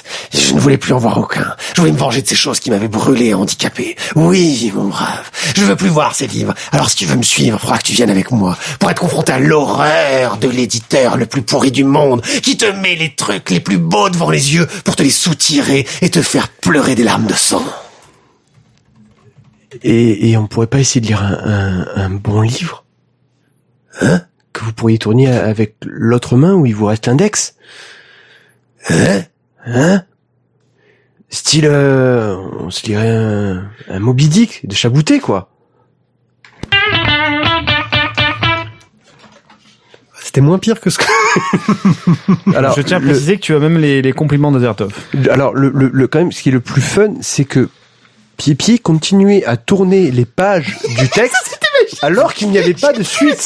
C'est qu'il tourne les pages, mais il n'y avait plus rien d'écrit. hein. On avait déjà tout fait, et là il continue à tourner Non, les parce pages. que j'avais écrit un pitch complet sur la première page et j'ai tourné la page pour retomber sur le pitch pour pouvoir retomber Ouais. sur mes pattes. Non, C'était c'était magique. En fait, il faut imaginer un présentateur à la télé qui a des fiches et qui, et qui lit ses fiches blanches, mais totalement vierges. C'était c'est magnifique, Pépier. Magnifique. Donc du coup, du coup, du coup, du coup, Du coup. Tu vois, voilà. Vas-y. Alors non, au départ, c'était pas censé être Madame Sarfati. Hein. C'était, je sais même pas ce que c'était, mais du coup tu changes d'accent. Non, mais je voulais. mais c'est pas grave. Non, c'est que je l'ai trop marqué à la fin. En fait, voilà, on voulait vous parler donc de du Moby Dick de Chabouté. Euh, d'après Mais l'histoire, on n'a plus le temps. Allez, on rend l'antenne. d'après donc l'histoire d'Herman Melville qui est paru chez Vent d'Ouest. Euh, donc on va vous présenter Christophe Chabouté. Qui est-il? Alors donc c'est, euh, bah ça a été l'auteur de Tout seul, ça a été euh, Plus grand des héros, détendez-vous.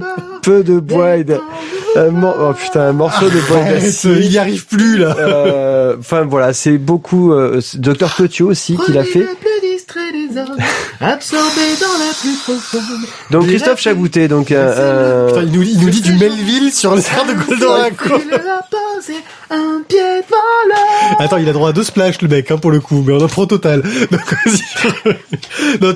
Tizak, arrête, arrête, s'il te plaît. Tu l'as pas lu, on comprend, t'as envie qu'on entende un peu ta voix dans cette émission, euh, mais fais un effort et, et laisse Thio parler parce qu'il avait des choses à dire et ça avait l'air super intéressant et c'est un fan de Chabouté et, et il peut avoir son moment Chabouté. Vas-y, je t'en prie, Thio. le moment chabouté. Allez, ça y est. Voilà, c'est bon. Et voilà, maintenant il est vexé. Tu vois, tu, tu nous l'as, tu nous l'as cassé. Ça Tu y nous as c'est en cassé place Thio. C'est bon. Donc euh, oui, euh, Chabouté, un auteur euh, que tu admires beaucoup euh, pour ses différents. Euh, voilà, donc j'en étais donc à quelques jours d'été. On avait Sorcière, on avait un peu de bois et d'acier, euh, tout seul, euh, qui est pff, exceptionnel. Euh, bon, comme beaucoup de ces bouquins, je suis un fan, donc je ne, j'aurais certainement pas un avis. Un jugement Objectif. équitable, objectif. Merci. euh, voilà. Je, bah, tu vois que tu sers à quelque chose. Quand je suis là pour ça. Euh, et donc il nous a fait une. Et je pense que euh, Glénat le savait parce que Oh putain Et là, j'ai vu le brillant de la lame qui s'est reflété Ouais. sur le spot et qui t'a tranché en deux. Non, je disais juste que je pense que Glénat le savait parce que pour le coup, c'est un respect qu'on n'a pas reçu de leur part. On- tu l'as acheté avec tes propres sous. Voilà, je le dis, c'est pour être purement euh, honnête euh, et franc. euh, Il y a des livres qu'on achète. C'est voilà. Et, donc là, du coup, c'est donc en deux tomes. Euh, le tome 1 était déjà sorti il y a très longtemps. Le tome 2 est sorti en novembre. Euh, nous ne l'avons, je ne l'ai pas encore acheté, euh, mais pour d'autres raisons. Voilà. On en Donc, reparlera. On en reparlera. Euh, donc l'adaptation donc de Chabouté, parce qu'il y en a une autre qui a été faite aussi en même temps par euh, Jouvray Jouvray. et, et, et je sais plus. J'ai Jouvray, mais j'ai pas l'autre. Ouais. Euh, donc l'adaptation donc de Chabouté toujours, bah, comme sou- enfin, comme toujours dans le style de Chabouté en noir et blanc. Euh, elle, elle déchire les petites passes à, à sa maman au niveau du graphisme. C'est c'est totalement, c'est exceptionnellement bon quoi. On sent on sent la crasse, on sent on sent la sueur.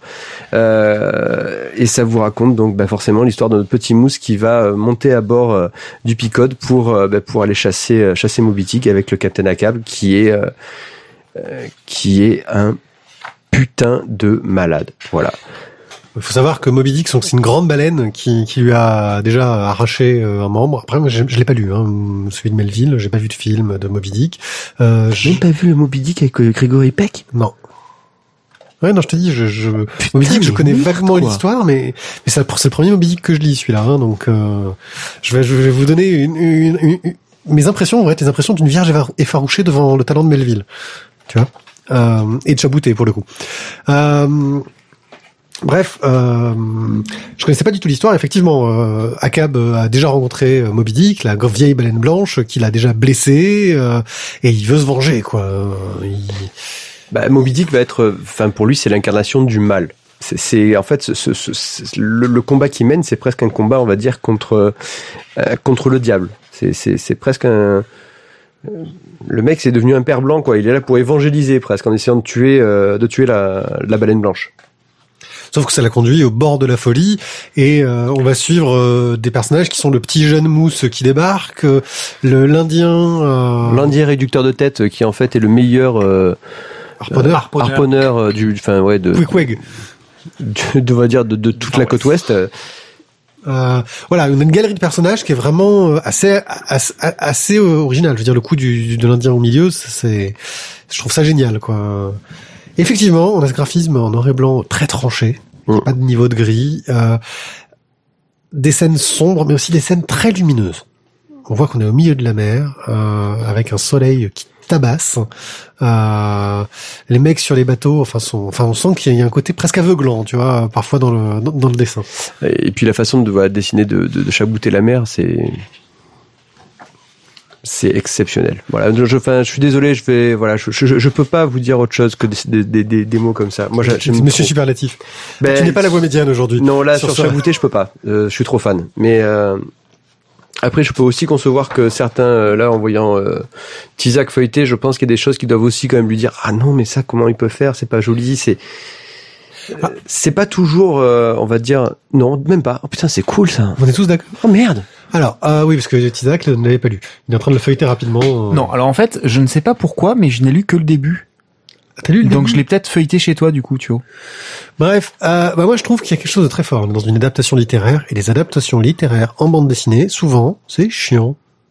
Parce que c'est trop littéraire, on a des, des récitatifs qui en peuvent plus euh, y avoir dans tous les sens, avec euh, on a l'impression d'être dans du... Enfin, c'est nul, c'est chiant. Là, il y a des moments où il y a des silences, où en gros, on a euh, des séries de planches où ils nous montrent ce qui se passe, mais il n'y a pas un mot.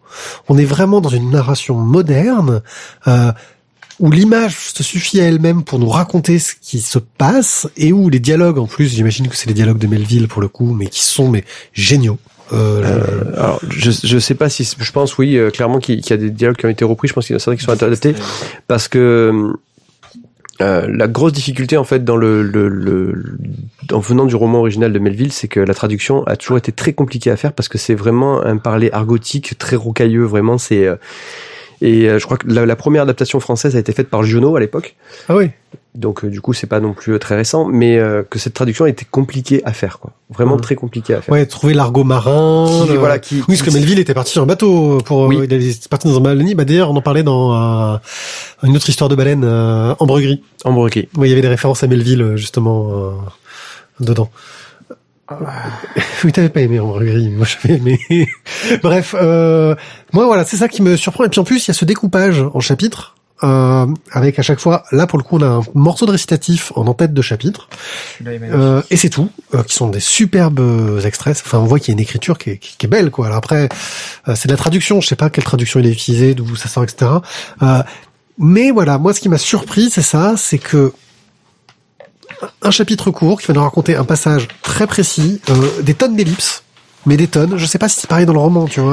Euh, non, parce que le roman est très gros. ouais, ouais. T'as, t'as, t'as du, tu bouffes un, un, un sacré pavé et euh, je crois qu'il doit faire un truc comme 700 pages ou Ah oui, dans le d'accord. style quoi. C'est un bon qu'elle porte. Hein.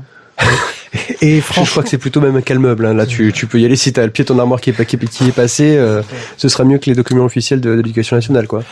Et c'est c'est propre, quoi. Enfin, je veux dire, il y a des ellipses qui sont très bien menées, qui qui nous racontent juste l'essentiel. On a l'impression d'avoir un- des extraits d'une histoire, mais d'un autre côté, on se dit que les morceaux qu'on n'a pas entre les extraits, on s'en fout, ils ont pas Ben, c'est pas grave et- parce que tu, tu vas très vite comprendre en fait que euh, euh, Starbuck, je crois que c'est comme ça qu'il Oui, le, ça. gars, le gosse. Euh, que ben voilà le, le il le- bon café. c'est le gringo du bateau. Ouais ou qu'on pense que c'est un silon si tu veux, mais ça c'est autre chose. Euh, Il a pas compris la blague. Si, j'ai compris la blague. mais il est, il est Euh, atterré en fait. Voilà, ah merci. Mais du coup, même si t'as pas tous les passages, tu comprends bien en fait que Starbuck en tant que mousse va subir en fait la euh, toute la méchanceté euh, d'Akab. Ouais. Euh, parce que Akab, déjà en étant une sorte de bon de, de bon gros psychotique, euh, limite en se disant qu'il est en train de, de partir dans une sorte de guerre sainte contre les, les, les baleines, alors que la baleine en fait elle ne elle Alors, ne- Je te coupe, je suis désolé. Mais vous nous avez cassé les entre les pingouins et les manchots. Tu vas arrêter de dire que c'est une baleine parce que c'est un cachalot. Merci. Oui, il a des dents. il a c'est un des cachalot. dents, c'est vrai. Parce que sinon il n'a pas pu arracher le membre, c'est ça. Euh... Randall a fini. Euh, c'est la classe. Et, et c'est c'est- bon. Et si se permet d'en parler, c'est parce qu'on est sur sur la thématique. Voilà. Donc du, par- du coup, pardon, je t'ai coupé sur euh, sur ce que tu disais. Mais c'est pas une baleine. Ouais, mais là, je t'avoue que là, la suite, je l'ai pas en fait. Mais euh, c'est pas grave, hein. on va, c'est pas grave. Voilà, on va passer à la suite. Bon, euh, bon, Donc je t'en prie, fais la transition. je vais faire la transition. euh, je vais simplement mettre mon petit grain de sel là-dedans euh, pour vous rejoindre en fait dans ce que vous disiez. Toi, dans l'amour du dessin de de, de Chabouté, ça donne l'impression en fait qu'il travaille euh, son dessin en, en négatif, c'est-à-dire qu'il il fait ressortir le, le le blanc du dessin en, en construisant le les ombres, les noirs. Euh, Ouais, côté Miller, euh, enfin, ouais, dire, dès qu'on pense à ça, on pense à, à Frank Miller, même si, ouais, en beaucoup plus dynamique, en beaucoup plus plus, lumineux rythmé, aussi. Moi, je trouve beaucoup qu'il a un dessin plus lumineux que Miller. Alors, ça, c'est quelque chose où parfois même ça m'a presque euh, presque dérangé que qu'on soit sur euh, sur du si blanc que ça. Euh, notamment quand euh, quand on est sur le, le visage du capitaine Akab, euh, parce que justement on s'attend avec ce blanc là à un soleil euh, écrasant, euh, bah, sauf qu'en fait ils sont tous encore avec leur, leur grosse tenue et bien bien harnachés avec les manteaux et compagnie, donc c'est qu'il fait pas si chaud que ça sans doute en plein mais en mer, t'es ébloui même quand il fait pas beau. Ouais, bref. Euh, bref, toujours est-il que le dessin, notamment de la mer, ça c'est clair, je te, je te rejoins. Ouais, mais fond, quand tu, euh, quand, c'est- tu vois, juste pour, fabuleux, quoi. pour en revenir juste euh, sur, sur la sur la neige, c'est que quand il y a l'arrivée de Starbuck euh, au port avant qu'il justement quand, quand il rentre dans la Mm. dans l'auberge, tu Mm. voilà, tu es en noir et blanc, mais tu vois la neige. Ah Oui, oui, oui, ah oui, t'as la tempête de neige qui qui, qui vient par dessus. Et et, et enfin, voilà, c'est t'as tout qui est Il faut arriver à le faire, ouais. Voilà, ouais. c'est- Non, ça, ça fonctionne, euh, ça fonctionne excellemment bien. Euh, et ensuite, en ce qui, en ce qui concerne le scénar et le découpage en, en chapitres, euh, là, je te rejoins pied sur le fait que, effectivement, souvent les romans retranscrits en BD sont un peu lourdeaux et un peu pâteaux. Euh, là, pour le coup, le, le, le chapitrage euh, renfor- redonne du dynamisme. Voilà. On, on, on avance, on coupe ce qui ne sert à rien et ce qui est purement littéraire euh, pour avancer dans le- le- l'image qui, qui, qui, est, qui est choquante, qui est frappante. On se prend euh, pas comme des embruns, mais c'est un peu c'est un peu cette idée-là et, et où on avance bien dans l'histoire, quoi. Voilà. Je trouve que Bah, c'est comme des flashs où t'as que les moments importants et finalement les ellipses sont pas euh, sont bien faites parce que elles, elles t'ont évité, on va dire tout euh, tout ce qui est là, c'est enfin cette espèce de le routine littéraire. de, euh, de, de routine que tu as sur un bateau et euh, c'est cette routine là en fait qui Mm. crée justement le sentiment de révolte des euh, euh, des baleiniers vis-à-vis de de d'Akab parce qu'au fur et à mesure euh, euh, contrairement tu vois dans dans dans Ambre Gris enfin non même pas contrairement c'est un peu comme dans Ambre Gris où justement euh, le capitaine devient complètement barge et plus personne ne veut le suivre. Euh, c'est ce qui va finalement arriver aussi sur le Picode où euh, où les baleiniers vont à un moment donné lâcher Akab parce que même si au départ ils ont bien suivi euh, son méga euh, sa, sa méga tirade qui les a euh, galvanisés pour aller euh, chasser euh, Moby Dick bah, au final ils comprennent bien qu'en fait Ils euh, ont pas de thunes, quoi. bah, Moby Dick euh, c'est c'est juste un cachalot et que bah on s'en fout quoi et que l'autre l'autre il est complètement barge de de- d'essayer de tuer Et je rappelle que l'histoire, l'histoire d'Ambre Gris, euh, c'est aurait inspiré euh, Melville en fait. Mm. Euh, c'est ce qui est dit euh, derrière. Euh, oui, voilà. Donc euh, c'est vrai qu'effectivement au début les marins, ouais, on va se faire la grosse baleine, et puis au bout d'un moment ils disent, ouais, mais attendez, là, si on chasse pas d'autres baleines, on n'aura pas de thunes, quoi. Euh, il y a la thune et puis il y a le danger. Euh, C'est qu'au bout d'un moment, si tu veux, ils se disent aussi que, enfin, la mort dans leur métier est quand même très présente et que si c'est juste crever pour la folie d'un gars, ça les intéresse pas, quoi. Bref, euh, Bref, un excellent je- bouquin, c'est en deux je tomes. ferai juste- Faites-vous plaisir.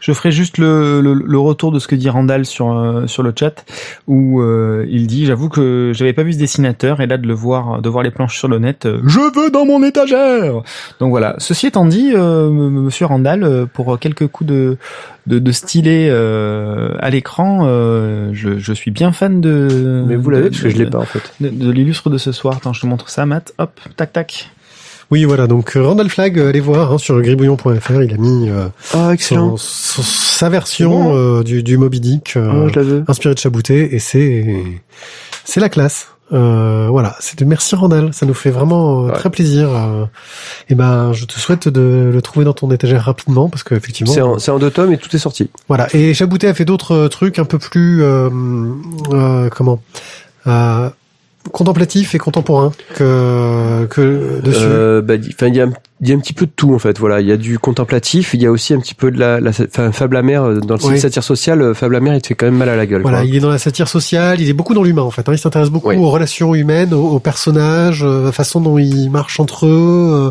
dont ils fonctionnent entre eux. Ce qu'on retrouve un peu dans Moby Dick, mais c'est vrai que dans Moby Dick, t'as en plus le côté aventure.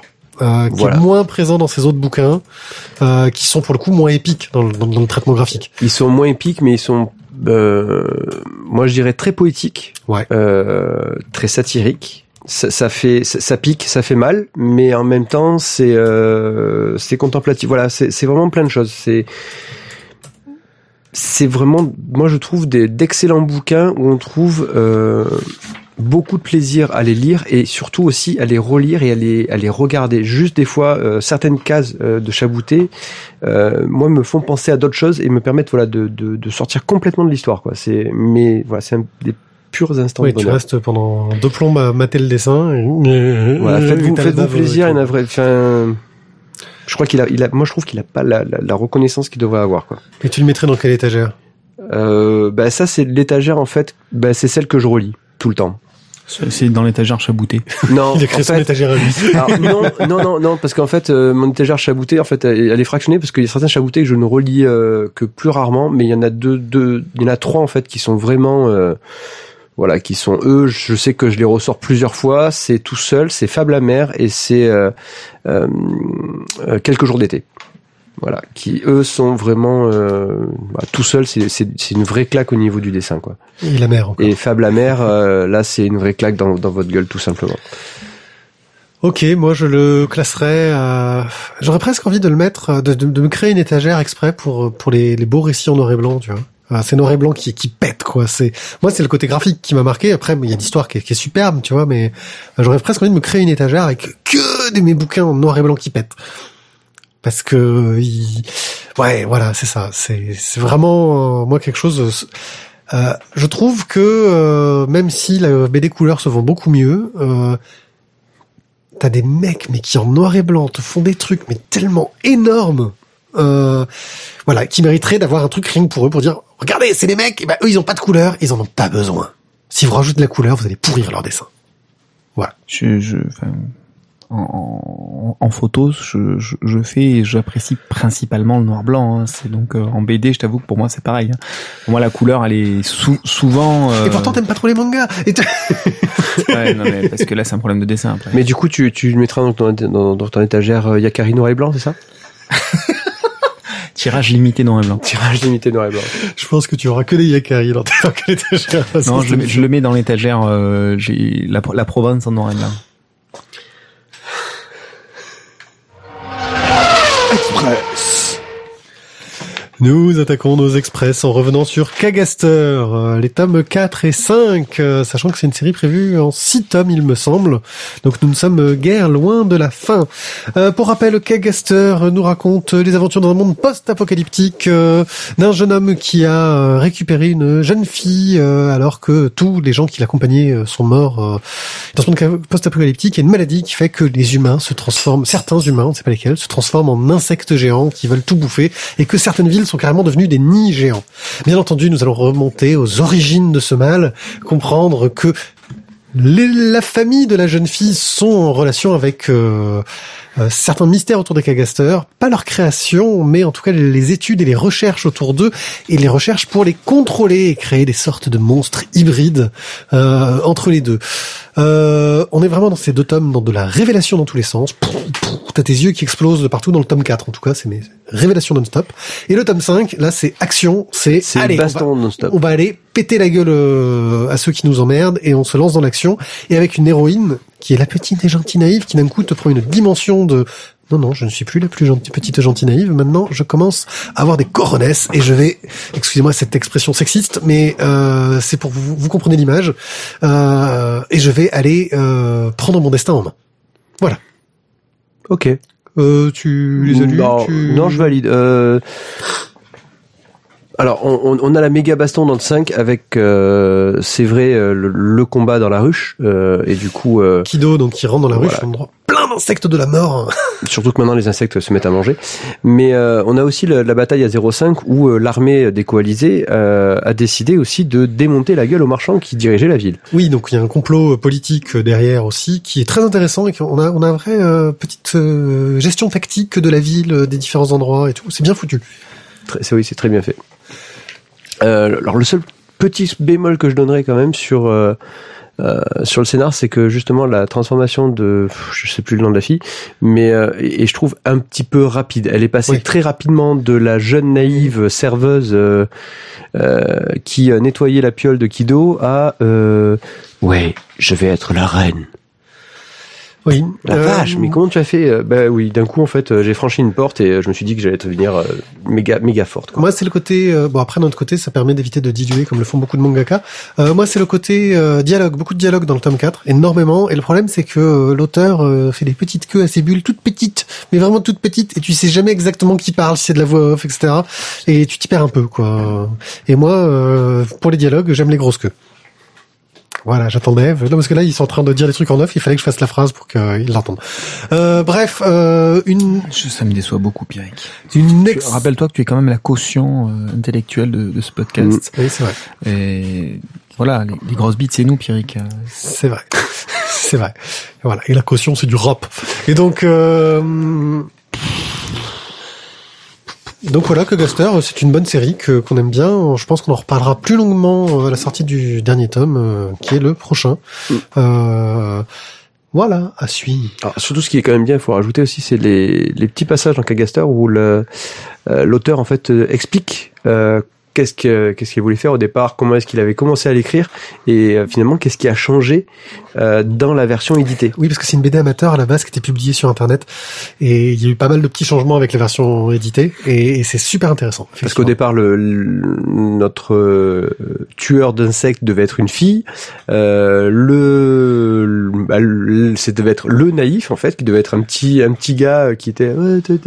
Et finalement, il a tout inversé et les cagasters devaient pas être des insectes mais autre chose. Enfin, ça devait ressembler à une sorte de puce géante un peu à la Kafka. Il explique ses designs aussi, comment il travaille les costumes de ses personnages selon les situations, etc. Euh, Genre, euh, vu que le, le héros principal est un tueur de la mort, euh, il va avoir une tenue particulière pour euh, des moments où il va être dans les combats. Il t'explique pourquoi est-ce qu'il a telle euh, telle protection, tel truc. Enfin, c'est très bien foutu. mais il nous fait l'expo de Star Wars Identities, mais pour son Kagaster. C'est ça. Et c'est la classe. Mais c'est la classe. Et avec euh, plus de contenu.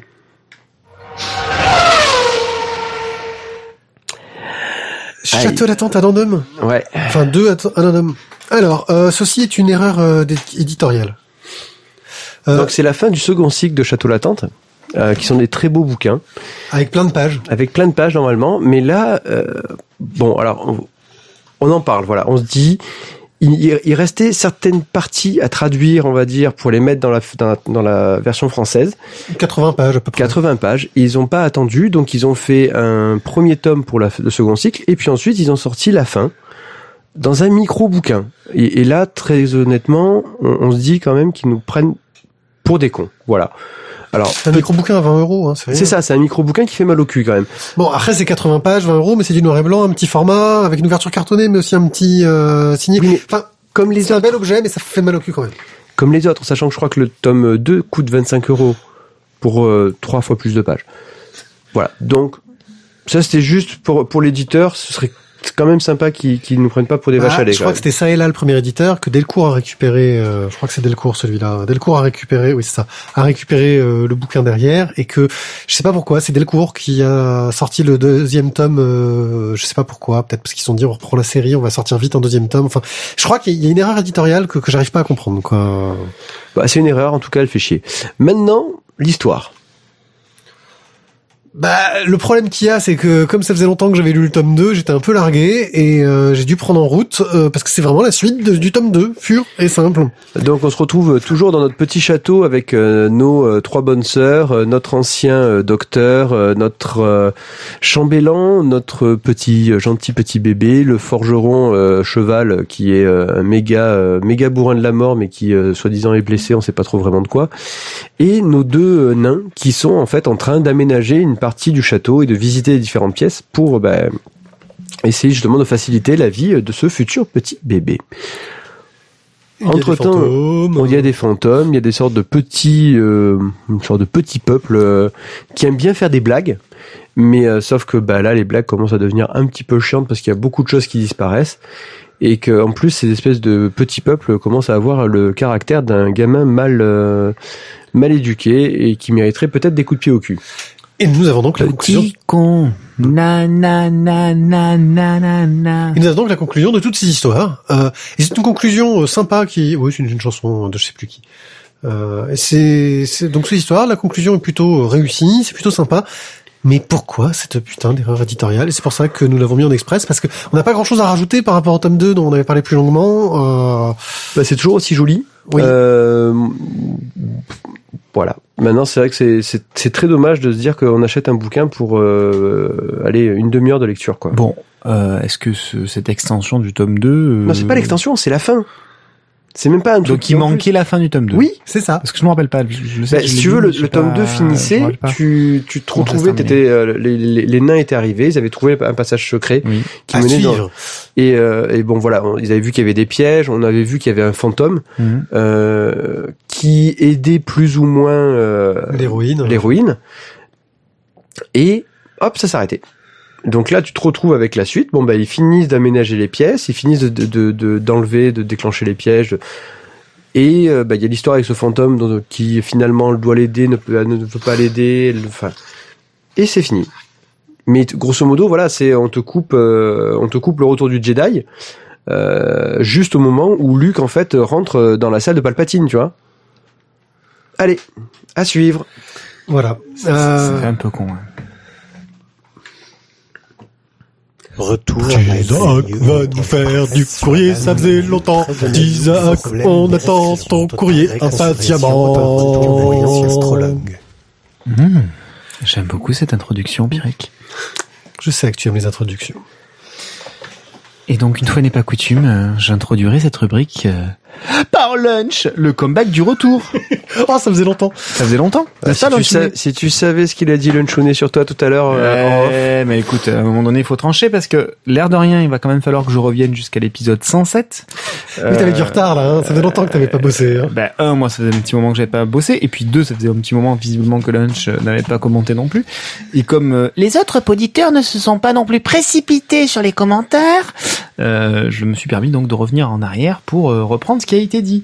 Euh, donc, dans le 107, pour faire simple, hein, euh, il, il parle de la partie spoiler, c'est-à-dire que si je devais re- re- regrouper cette chronique et la couper, je la couperais en deux. Les gens qui, qui, qui sont contents de la partie euh, instant spoiler et les gens qui ou le gens qui, qui n'est pas content de l'instant spoiler. Donc je fais un grand appel à vous, chers auditeurs, pour que vous nous laissiez vos impressions sur cet instant spoiler, à la fois son utilité, mais également sa forme. Euh, Est-ce qu'il faut que nous décalions dans l'émission euh, cet instant spoiler, peut-être à la fin? Euh, Est-ce qu'il faut qu'on fasse euh, un addendum, nous aussi, euh, d'instant spoiler à part? Est-ce qu'il faut que l'on supprime cet instant spoiler? Est-ce qu'il faut qu'on mette des signaux lumineux dans un podcast audio pour que vous puissiez le remarquer? Je, je ne sais point, mais en tout cas, donnez-nous vos, vos avis pour que pour qu'on puisse faire les modifications nécessaires et Ouais, attendues. Parce qu'effectivement, Jiba a souligné quelques usages qu'on peut avoir du podcast, hein, l'écouter dans son véhicule, etc. Et moi-même, euh, les écoutant dans, dans, dans, dans ma voiture, de temps en temps, euh, quand ils commencent à parler d'un truc, euh, je crois que c'est- Culture Breakdown, de temps en temps, ils vont parler d'un truc et ils disent qu'ils vont faire un spoiler. Et là, tu dis, ah, il faut que j'avance et tout. Et j'ai déjà été confronté à ça et je sais pas pourquoi j'ai pas pensé euh, quand on a créé l'instant spoiler. Parce que c'est vrai que parfois, il est difficile euh, d'étayer une critique de si on va pas un peu avant dans les révélations. Euh, Il y a certains bouquins où c'est difficile de le faire sur la conclusion d'un arc, sur euh, une BD à suspense, etc. Parfois, c'est sur la conclusion qu'on a le plus de choses à dire. Voilà. euh, Euh, et c'est vrai que c'est déjà c'est dur pour nous de, de se taire sur, sur les sujets-là. On peut le voir sur le speed qu'on a sur Instant Spoiler. Je pensais avoir trouvé une bonne solution en annonçant attention, il va y avoir du spoil et dans deux minutes il n'y en aura plus. Euh, mais tant qu'on pourra pas dire à nos téléphones euh, et à nos utilitaires pour écouter les, les podcasts, Google Car. ok Google avance de deux minutes. Euh, ou euh, Hello Siri euh, avance de deux minutes. Mieux. Ou- Ok Google, coupe les spoils dans l'émission. Ou Hey Cortana vire-nous. je te les fais tous, moi. Attends, je fais... vire-nous les spoils. Parce que Cortana, tu peux parler plus comme ça, apparemment. Et bon, bref, tant qu'on pourra pas faire. Euh... S'il y a des gens qui sont comme moi, en fait, là, ils se disent putain, il y a des mecs qui sont en train de se faire des super jokes, mais je capte rien. Non, mais c'est pour là, c'est des jokes pour les gens qui écoutent des podcasts. Bon, Google. oh, ah ouais. ok Google, ça te parle? Ça, ça, ça, je l'ai. Ouais. Siri, c'est bon? C'est comme euh, Google, euh, sur... Siri Razeta? C'est un mec qui était avec moi au collège. ok Galaxy? Euh, bon, Samsung Galaxy? Ouais, c'est ça. Bon, bon bref. Bref, euh, ah, voilà, c'est toujours un peu difficile pour nous, c'est toujours un peu frustrant. Euh, et puis il y a aussi le fait que parfois on a aussi des auditeurs qui ont lu la BD, qui aimeraient bien avoir nos impressions euh, derrière. Donc c'est un peu casse-gueule. Donc moi je me dis peut-être que l'instant spoiler, bah, on s'autorise de le faire en post générique, comme ça vous avez les une minute du générique pour vous dire oula j'ai une minute pour vite arrêter. Et là en général c'est un peu plus gérable. Euh, mais c'est vrai que selon les BD, parfois c'est, je trouve dommage de, de de pas pouvoir donner nos impressions euh, dans le spoil, surtout si on essaie de, de bien le noter. Après je comprends aussi la de Jiba si euh, bah une BD qui l'intéressait euh, lui a révélé la fin involontairement. Euh, c'est-à-dire qu'il a, il a pas eu de bol en fait. Hein. Il a fait, il a fait l'avance rapide pour euh, pour squeezer la, le, spoil et il est tombé pile poil dans la phrase où euh, on spoilait comme des spoilait. Donc c'est un peu comme si vous faisiez avancer le suspect et que vous tombiez sur le moment ah, où peut-être que quelqu'un ne l'a toujours pas vu. Merde. Ou peut-être que quelqu'un a vu la fin un jour de Usual Suspect avant de voir le film en entier. C'est ça. N'oubliez pas votre mug pour pouvoir. c'est ce qui t'est arrivé à toi. C'est ce qui m'est arrivé à moi. C'est ça. Voilà. Bon, bref, euh, voilà, c'est. Donc, bref, donc dans, dans, dans, dans, le courant de cette chronique, euh, on, on mettra ces deux choses en, en Sachant qu'on a deux auditeurs qui ont trouvé que c'était bien. Donc, il y a Lunch qui avait bien aimé, il y a Strat qui a trouvé ça. Lunch euh, Antoine, donc, Lunch a, beaucoup aimé, Antoine également. Euh, Lunch, malgré tout, nous dit que bah, du coup, il a, il a zappé. C'est comme ça qu'il fonctionne. En fait, il zappe les articles euh, des BD qu'il compte voir si on fait un instant spoiler machin. Donc, du coup, il a pas, par exemple, écouté la chronique de Urban. Voilà. Euh, bon, par contre, il était très content d'apprendre des choses, notamment que c'était T-News qui, qui, avait fait euh, Rêve de Dragon. Et, puis voilà, il était content de la façon dont on avait géré la l'épopée Charlie Hebdo. Oui, c'était assez, délicat et oui, voilà. On s'en est euh, peut-être pas trop mal tiré. Euh, euh, quant à lui, eh bien, était bien d'accord avec toi en ce qui concernait Taniguchi. joli, mignon, mais un petit peu, un petit peu plat et scolaire, quoi. Voilà, c'est creux. C'est creux. Euh, il était à Angoulême également. Euh, pas mal de choses sont passées euh, autour, donc euh, des expos, des questionnements sur l'édition, sur le système économique, etc. plein de bonnes conférences. Donc il était, il était content du, du festival. Je sais pas s'il y a eu des retours similaires. Oui, bah, le festival avait l'air d'être un bon festival cette année. enfin, disons que ce qui est rigolo, c'est que ce qui faisait que ce festival avait l'air d'être bon, c'est qu'il y avait des gens qui râlaient. Donc, mais ben râler, créer le débat, euh, créer le débat entraîne des râleries. Euh, voilà, est-ce que finalement euh, le, l'intérêt n'est pas dans la confrontation et dans le dans l'opposition? Ok Mathieu, on voit que ça te, c'est trop, trop philosophique. Bon, sinon il nous, il nous, il nous conseille, euh, il nous conseille de, de lire du Déméter, euh, sachant que euh, c'est, c'est effectivement lui qui a, qui a, qui a écrit euh, Shutter Island, paraît-il. Écoute, je n'étais pas au courant. Shutter Island qui a été diffusé ce soir euh, sur les chaînes de la TNT pendant que nous faisions l'émission. Oh. Il y a des gens qui ont pu faire un truc intéressant au lieu de nous écouter alors. C'est ça, c'est ça. de notre côté, on n'a pas grand monde, hein, donc c'est un second film. Euh, bah forcément, il regarde Shutter Island. Euh, concernant le voyage extraordinaire, pied pied, euh, Toturi nous, enfin, pense qu'effectivement, tu as lu ça un peu comme une BD pour adultes, alors que c'est plutôt destination des, des enfants, une espèce de, de, de, de Jules Verne pour enfants encore plus destiné aux enfants. Euh, donc voilà. Puis pour une fois, c'est les filles qui sont pas simplement des, des seconds couteaux. C'est pas mal. C'est marrant comme on a tous, j'ai l'impression, une perception différente de ce que percevraient les enfants en lisant les, les bouquins. Euh... Bah, peut-être que petit à petit, on euh. commence à perdre notre âme d'enfant. On devient des vieux cons. On devient des vieux cons. Euh, pied pied, Building Stories. Oui, oui, oui, c'est dans ma liste toujours. Toujours dans ta liste? Ouais. Euh, Lunch, je voudrais savoir côté cadeau ou côté achat Côté cadeau. bon, c'est pareil pour lui. 70 euros, apparemment, ça fait un petit peu mal au cul. Bah, lui, il est plus poli que ça, il dit ça fait un peu peur, mais... Voilà. Euh, non, l'édition anglaise est moins chère, et peut-être que je pourrais me laisser tenter par l'édition anglaise, je sais pas, mais... Euh, j'ai l'intégrale de Kelvin Hobbes à finir de lire, là, et donc euh, Building Stories, ça attendra. Ok. Euh, ensuite, euh, il avait trouvé la chronique de, Piège nuptial euh, assez sympa, ça pouvait lui donner envie. Et il, revenait sur notre critique de du bouquin de, de Lovecraft, enfin de Lovecraft, de Oui, Lalia. euh, c'est ça. Et lui il nous mettait ça en perspective avec euh, Yann Kulbard qui avait fait un petit peu le même genre d'a- d'adaptation visiblement, et il, il ressortait un petit peu la même chose que ce qu'on avait critiqué, à savoir que l'adaptation euh, de- de- du travail de Lovecraft en bande dessinée semblait un petit peu compliquée somme toute. Oh, c'est pas pire que l'adaptation de Lovecraft en film. Qui est mille fois plus pourri d'ailleurs, Ah, mais euh, comment euh, Est-ce que ça s'appelle des films non parce que c'est trois cours, je crois d'ailleurs. Non, mais il y en a eu plein. Herbert West, Reanimator, c'est basé sur Non, mais je te parle vraiment sur par. Ouais, mais bien sûr, t'as eu Lovecraft qui a été. Qui a, été- bah, euh, Réanimator est un bon film. Ouais, ouais. Le Réanimator 2 est pourri, mais le Réanimator est un bon film. On attend euh, les montagnes euh, hallucinées de, de Guillermo del Toro. Ouais, mais je pense que, mais je pense que je serai à la retraite à ce moment-là, Ouais. tu vois. Et puis finalement, mais il termine sur euh, sur, sur euh, le, Un carton sur rouge. BD des non BD des glaçons parce que il a quand même commenté le 18 mars. Oh, mais mon Dieu, c'était hier.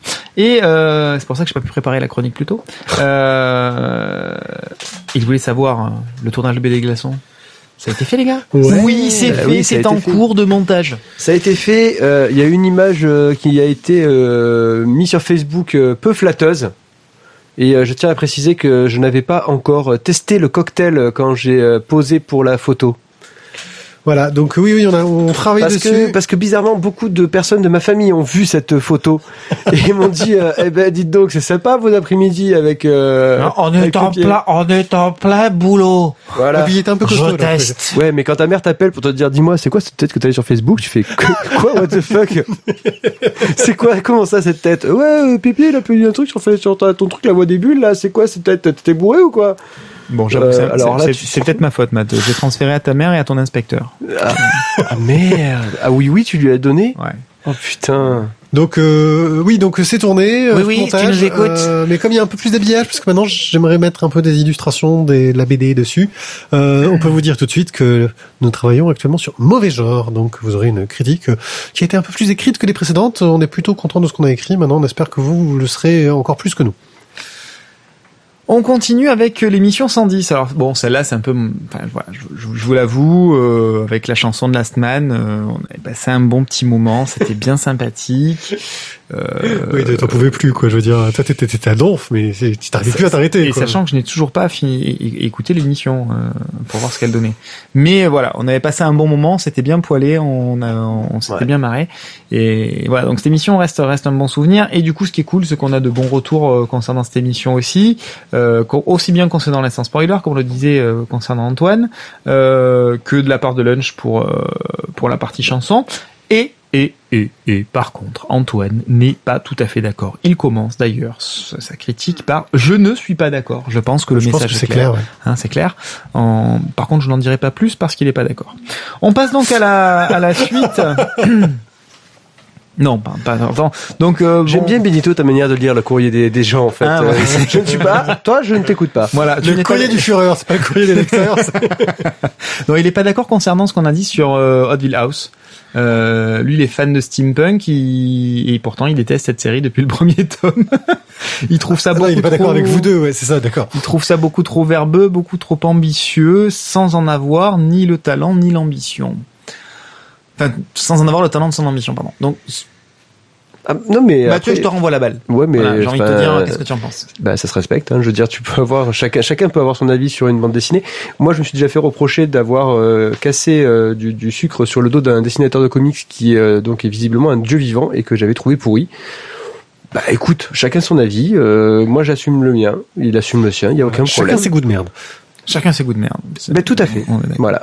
Bon, bref, il nous conseille plutôt euh, un midi minuit ou un city hall. Alors, je ne connais ni l'un ni l'autre. euh, Le midi minuit, je pense que c'est les arcanes de midi minuit. Oui. Euh, j'avais lu, j'ai lu le tome 1, je crois peut-être même l'avoir. Euh, c'est vrai que c'était une série qui est, enfin, le tome 1 m'avait paru très sympa. Je n'ai pas continué, Euh, peut-être euh, faute d'argent à l'époque, parce que j'étais encore étudiant quand c'est sorti. euh, C'était chez Soleil, je crois. Oui, c'est Arleston, c'est là, je je crois. Non, Euh, peut-être pas. Non, je crois pas que C'était à Arleston. l'époque où c'était Arleston qui sortait tous les trucs chez Soleil, c'est pour ça. Oui, oui, oui. bah, c'était, c'était la grande ça. époque. C'était du celle-là. Il y avait encore Landfest qui était en, en train de paraître. Ah bah ça continue. Euh, non, oui, oui. mais le, et, le premier Landfest. et City Hall, c'est une bande dessinée. Euh, c'est un manga français en fait. Euh, qui a l'air assez sympa euh, de euh, Guérin et Lapierre, je crois. T'avais un peu ces voilà, qui me semble en plus sont des gens qui écoutent notre émission à l'occasion. Donc tu vois, en gros, on va dire du bien d'eux. Euh, mais euh, oui, donc euh, qui avait fait Explorer avant, je crois. Enfin bon, bref, c'est une série qui, qui fait un peu de l'œil, qui fait envie, qui est Shankama, euh, format manga, mais français, et qui a l'air assez efficace. Bien. Bah écoute, euh, voilà. Euh, Antoine n'était d'ailleurs visiblement pas pas de bonne humeur ce jour-là, à moins qu'il ait eu ses règles. Euh, Oh, la blague de deux balles. Bah, c'est-à-dire que ça me permet de taper et sur Antoine et sur les gonzesses. Je- je- J'en j'en profite. Euh, Mathieu? Non, pardon. Euh, et donc il nous dit que oui, en ce qui concerne les livres jeunesse, le but n'est pas que l'enfant prenne simplement plaisir à écouter une histoire. Ou est-ce que chaque moment de la vie euh, doit être lié à un apprentissage de quelque chose? Et là, j'ai envie de dire, c'est vrai, Antoine, tu as raison. Oui, mais je- j'ai lu ça, je fais oui, il a un peu, oui. J'ai- J'ai j'ai envie de dire que ton, ton passif d'enfant de prof euh, t'ouvre grand les yeux sur euh, sur cette situation effectivement euh, je, je pense aussi- inextricable. ouais. Mais je pense de- quasiment de- aussi les 10 ans de psychothérapie qu'il a dû suivre à cause de ses parents C'est ça, l'ont fortement aidé dans cette prise de conscience. c'est ça. Euh, c'est exact que on s'est peut-être euh, emballé sur une lecture très professionnelle euh, euh, du, livre des frères Bianco, mais mais même en me remettant dans euh, ma personnalité à moi que j'ai propre en tant que que Thio, sans parler de, maître, maître Thio, bah je ne je, je, je, je le ferai en fait non je le ferai pas lire non plus à mon fils. Tu vois même parce qu'en fait principalement voilà ça m'a pas plu donc euh, C'est une bonne raison Voilà. aussi. mais j'ai envie de mais dire- je suis d'accord avec toi qu'il ne faut pas non plus que qu'on comprenne le, le L'argument de l'apprentissage. l'argument de l'apprentissage pour euh, dire si c'est euh, convaincant ou pas Je pense qu'on est, on est, par- on est parti sur l'argument de l'apprentissage pour essayer de, de, de, de justifier la raison de notre euh, non Désapprobation, satis- oui. désapprobation, non satisfaction de lecture, mais euh, je pense que ça- elle, elle, elle était peut-être globale cette. cette Mais c'est vrai que moi, moi, insatisfaction. n'ay- moi, n'ayant pas eu la même approche de- que vous et ayant trouvé ça bien, euh, c'est vrai que. on t'est tombé à bras raccourcis dessus et franchement c'était Et quand euh, même vos bon excuses, ça. vos sales excuses de prof. c'était quand même là, bon de le C'est démonter vrai, pendant c'est 10 vrai, minutes C'est vrai, ça, ça, ça nous a fait du bien. En fait, c'était peut-être ça, simplement la seule, la seule justification. Euh, euh, démonter bon, pied pied pas pendant du Bande tout, pas du tout. poursuivez un peu là. pas du tout pédagogique. Ça fait tard. Euh, ouais parce qu'en fait il y a peut-être des gens qui ont une vraie vie en Oui, mais en même temps, moi j'ai moi j'ai quatre émissions à pointer. Oh, Donc voilà. Euh, en ce qui concerne le lunch, eh bien, écoute, euh, il nous a dit euh, qu'il aime bien la- le, le principe de, de- du classement par dans quelle étagère. C'est bien de revenir parmi nous, euh, parmi les vivants. Lunch, merci. Euh, il nous conseille pour la deuxième fois, me semble-t-il, attention lunch, la mémoire commence à te faire défaut. Les aventures de Michel Swing, euh, coureur, coureur automobile paru chez chez Glénat. Euh, bon, heureusement, tu finis que sur des bonnes choses, à savoir. Apparemment, oui, c'était en rapport avec euh, hum, course de bagnole. C'est ça, course de bagnole. Apparemment, ce serait un truc euh, humoristique sur les. Je reviens encore dessus parce que ça nous a fait très plaisir de le faire, mais tu, la, la- chanson, il l'a trouvé magnifique. Il nous dit que vous êtes fantastique. Euh, merci Pied, il accepte la dédicace. euh, J'ai beaucoup aimé. Et enfin, les instants spoil, euh, vous vous déchaînez, c'est plutôt bon. Mais c'est un peu l'idée de l'instant spoiler, en fait, c'est que du coup, comme on, on, on, on parle du bouquin jusqu'à la fin, on peut vraiment argumenter à Si on fond, a que deux et- minutes pour le et faire, défoncer à fond, c'est et comme on a deux minutes, c'est baston dans la boue, c'est bon. Voilà. Donc, euh, je pense que ouais, je pense qu'on va peut-être essayer de les garder, mais effectivement, peut-être les mettre en fin Voilà, on d'émission. va essayer de, pour- de trouver un truc. Euh, Il n'y aura pas d'instant spoiler dans cette euh, émission, en tout cas, parce qu'on a rien alors, c'est super intéressant de le dire à la fin de l'émission. Il n'y aura pas d'instant spoiler dans cette émission. Ça, c'est très pertinent parce que je pense que les personnes, elles sont bien prévenues. Ouais, c'est vrai. Faudra que je le prévienne dans l'article, voilà, comme ça, pour le dire aux gens. Surtout si les personnes ne lisent pas. Enfin bon, Oui, c'est vrai, les gens le disent pas, article. Et donc je, je termine, je, je terminerai par le, le One Eye Club numéro nu- numéro 11. Euh, 111, parce que le 111, 11, euh, le le 11, il 11, date un peu quand même. Ouais, mais enfin, on a dépassé la centaine, on est à 11. Euh, Bruno Garcia, vous le connaissez sûrement pour son nom d'auteur puisqu'il s'agit de Nob. Entre parenthèses, Mamette. Oui, Nous dit Lunch, il signe Bruno. Garcia quand il colorise. Voilà. Voilà pour les précisions apportées par Lunch.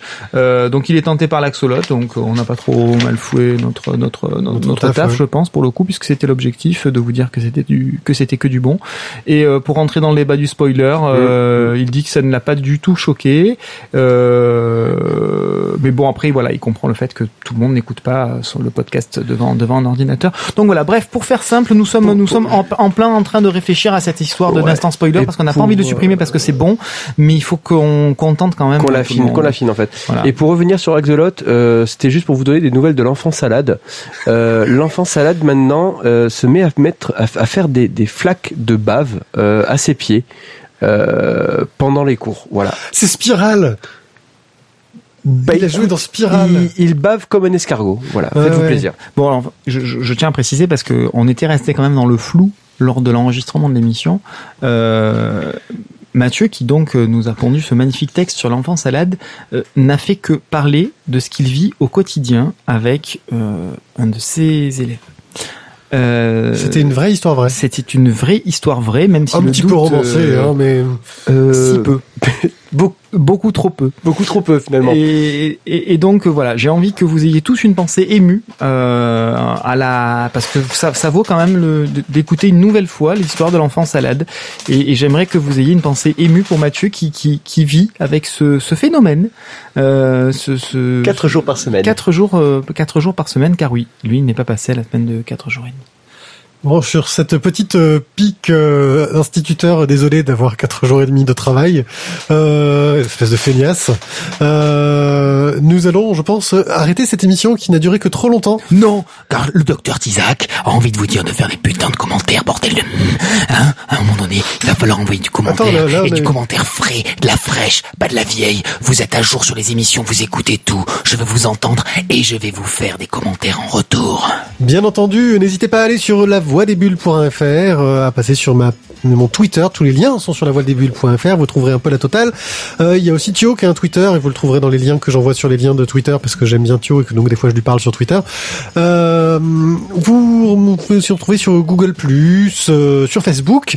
N'hésitez pas, vous pouvez aussi nous mettre 5 étoiles, ça nous fera grand plaisir sur iTunes parce que en fait ça fait très très longtemps qu'il se passe rien sur iTunes. Je sais pas, plus personne n'écoute. Nous sommes aussi sur PodCloud, euh, je tenais à vous le signaler, PodCloud qui est un annuaire qui a remplacé Podcast France euh, et qui permet de créer des podcasts avec une facilité déconcertante que si franchement j'avais pu faire ça quand j'ai créé le One A Club, c'est ce que j'aurais fait, mais trop tard, j'ai mis des trucs techniques compliqués derrière et un jour peut-être que je passerai sur PodCloud parce que c'est vrai que ça a l'air très pratique. Merci de nous avoir écoutés. Je ferai une petite parenthèse en vous disant que nous avons parlé d'Agents of Shield dans le précédent numéro et que c'est en diffusion sur les chaînes de la TNT. Régalez-vous. Ouais, avec un an et demi de retard, la classe. Merci à vous. euh, Mais au moins c'est gratuit et légal. Oui, ah, c'est trop bien. Merci à vous. Je vous dis donc euh, à dans 15 jours euh, Oui. pour une prochaine émission qui sera sans doute une émission autour d'un certain festival. Le Euh, festival des calanques et des bulles. Voilà, j'espère pouvoir vous la sortir rapidement euh, dans les temps, un jeudi. Ce ne sera pas un live, mais ce sera une émission de la malade qui déchire. Et puis si on fait un live pendant euh, le festival, ce sera encore mieux. Ciao, ciao. Oh oui. À très bientôt. Au revoir. Bye, bye. Ciao, ciao.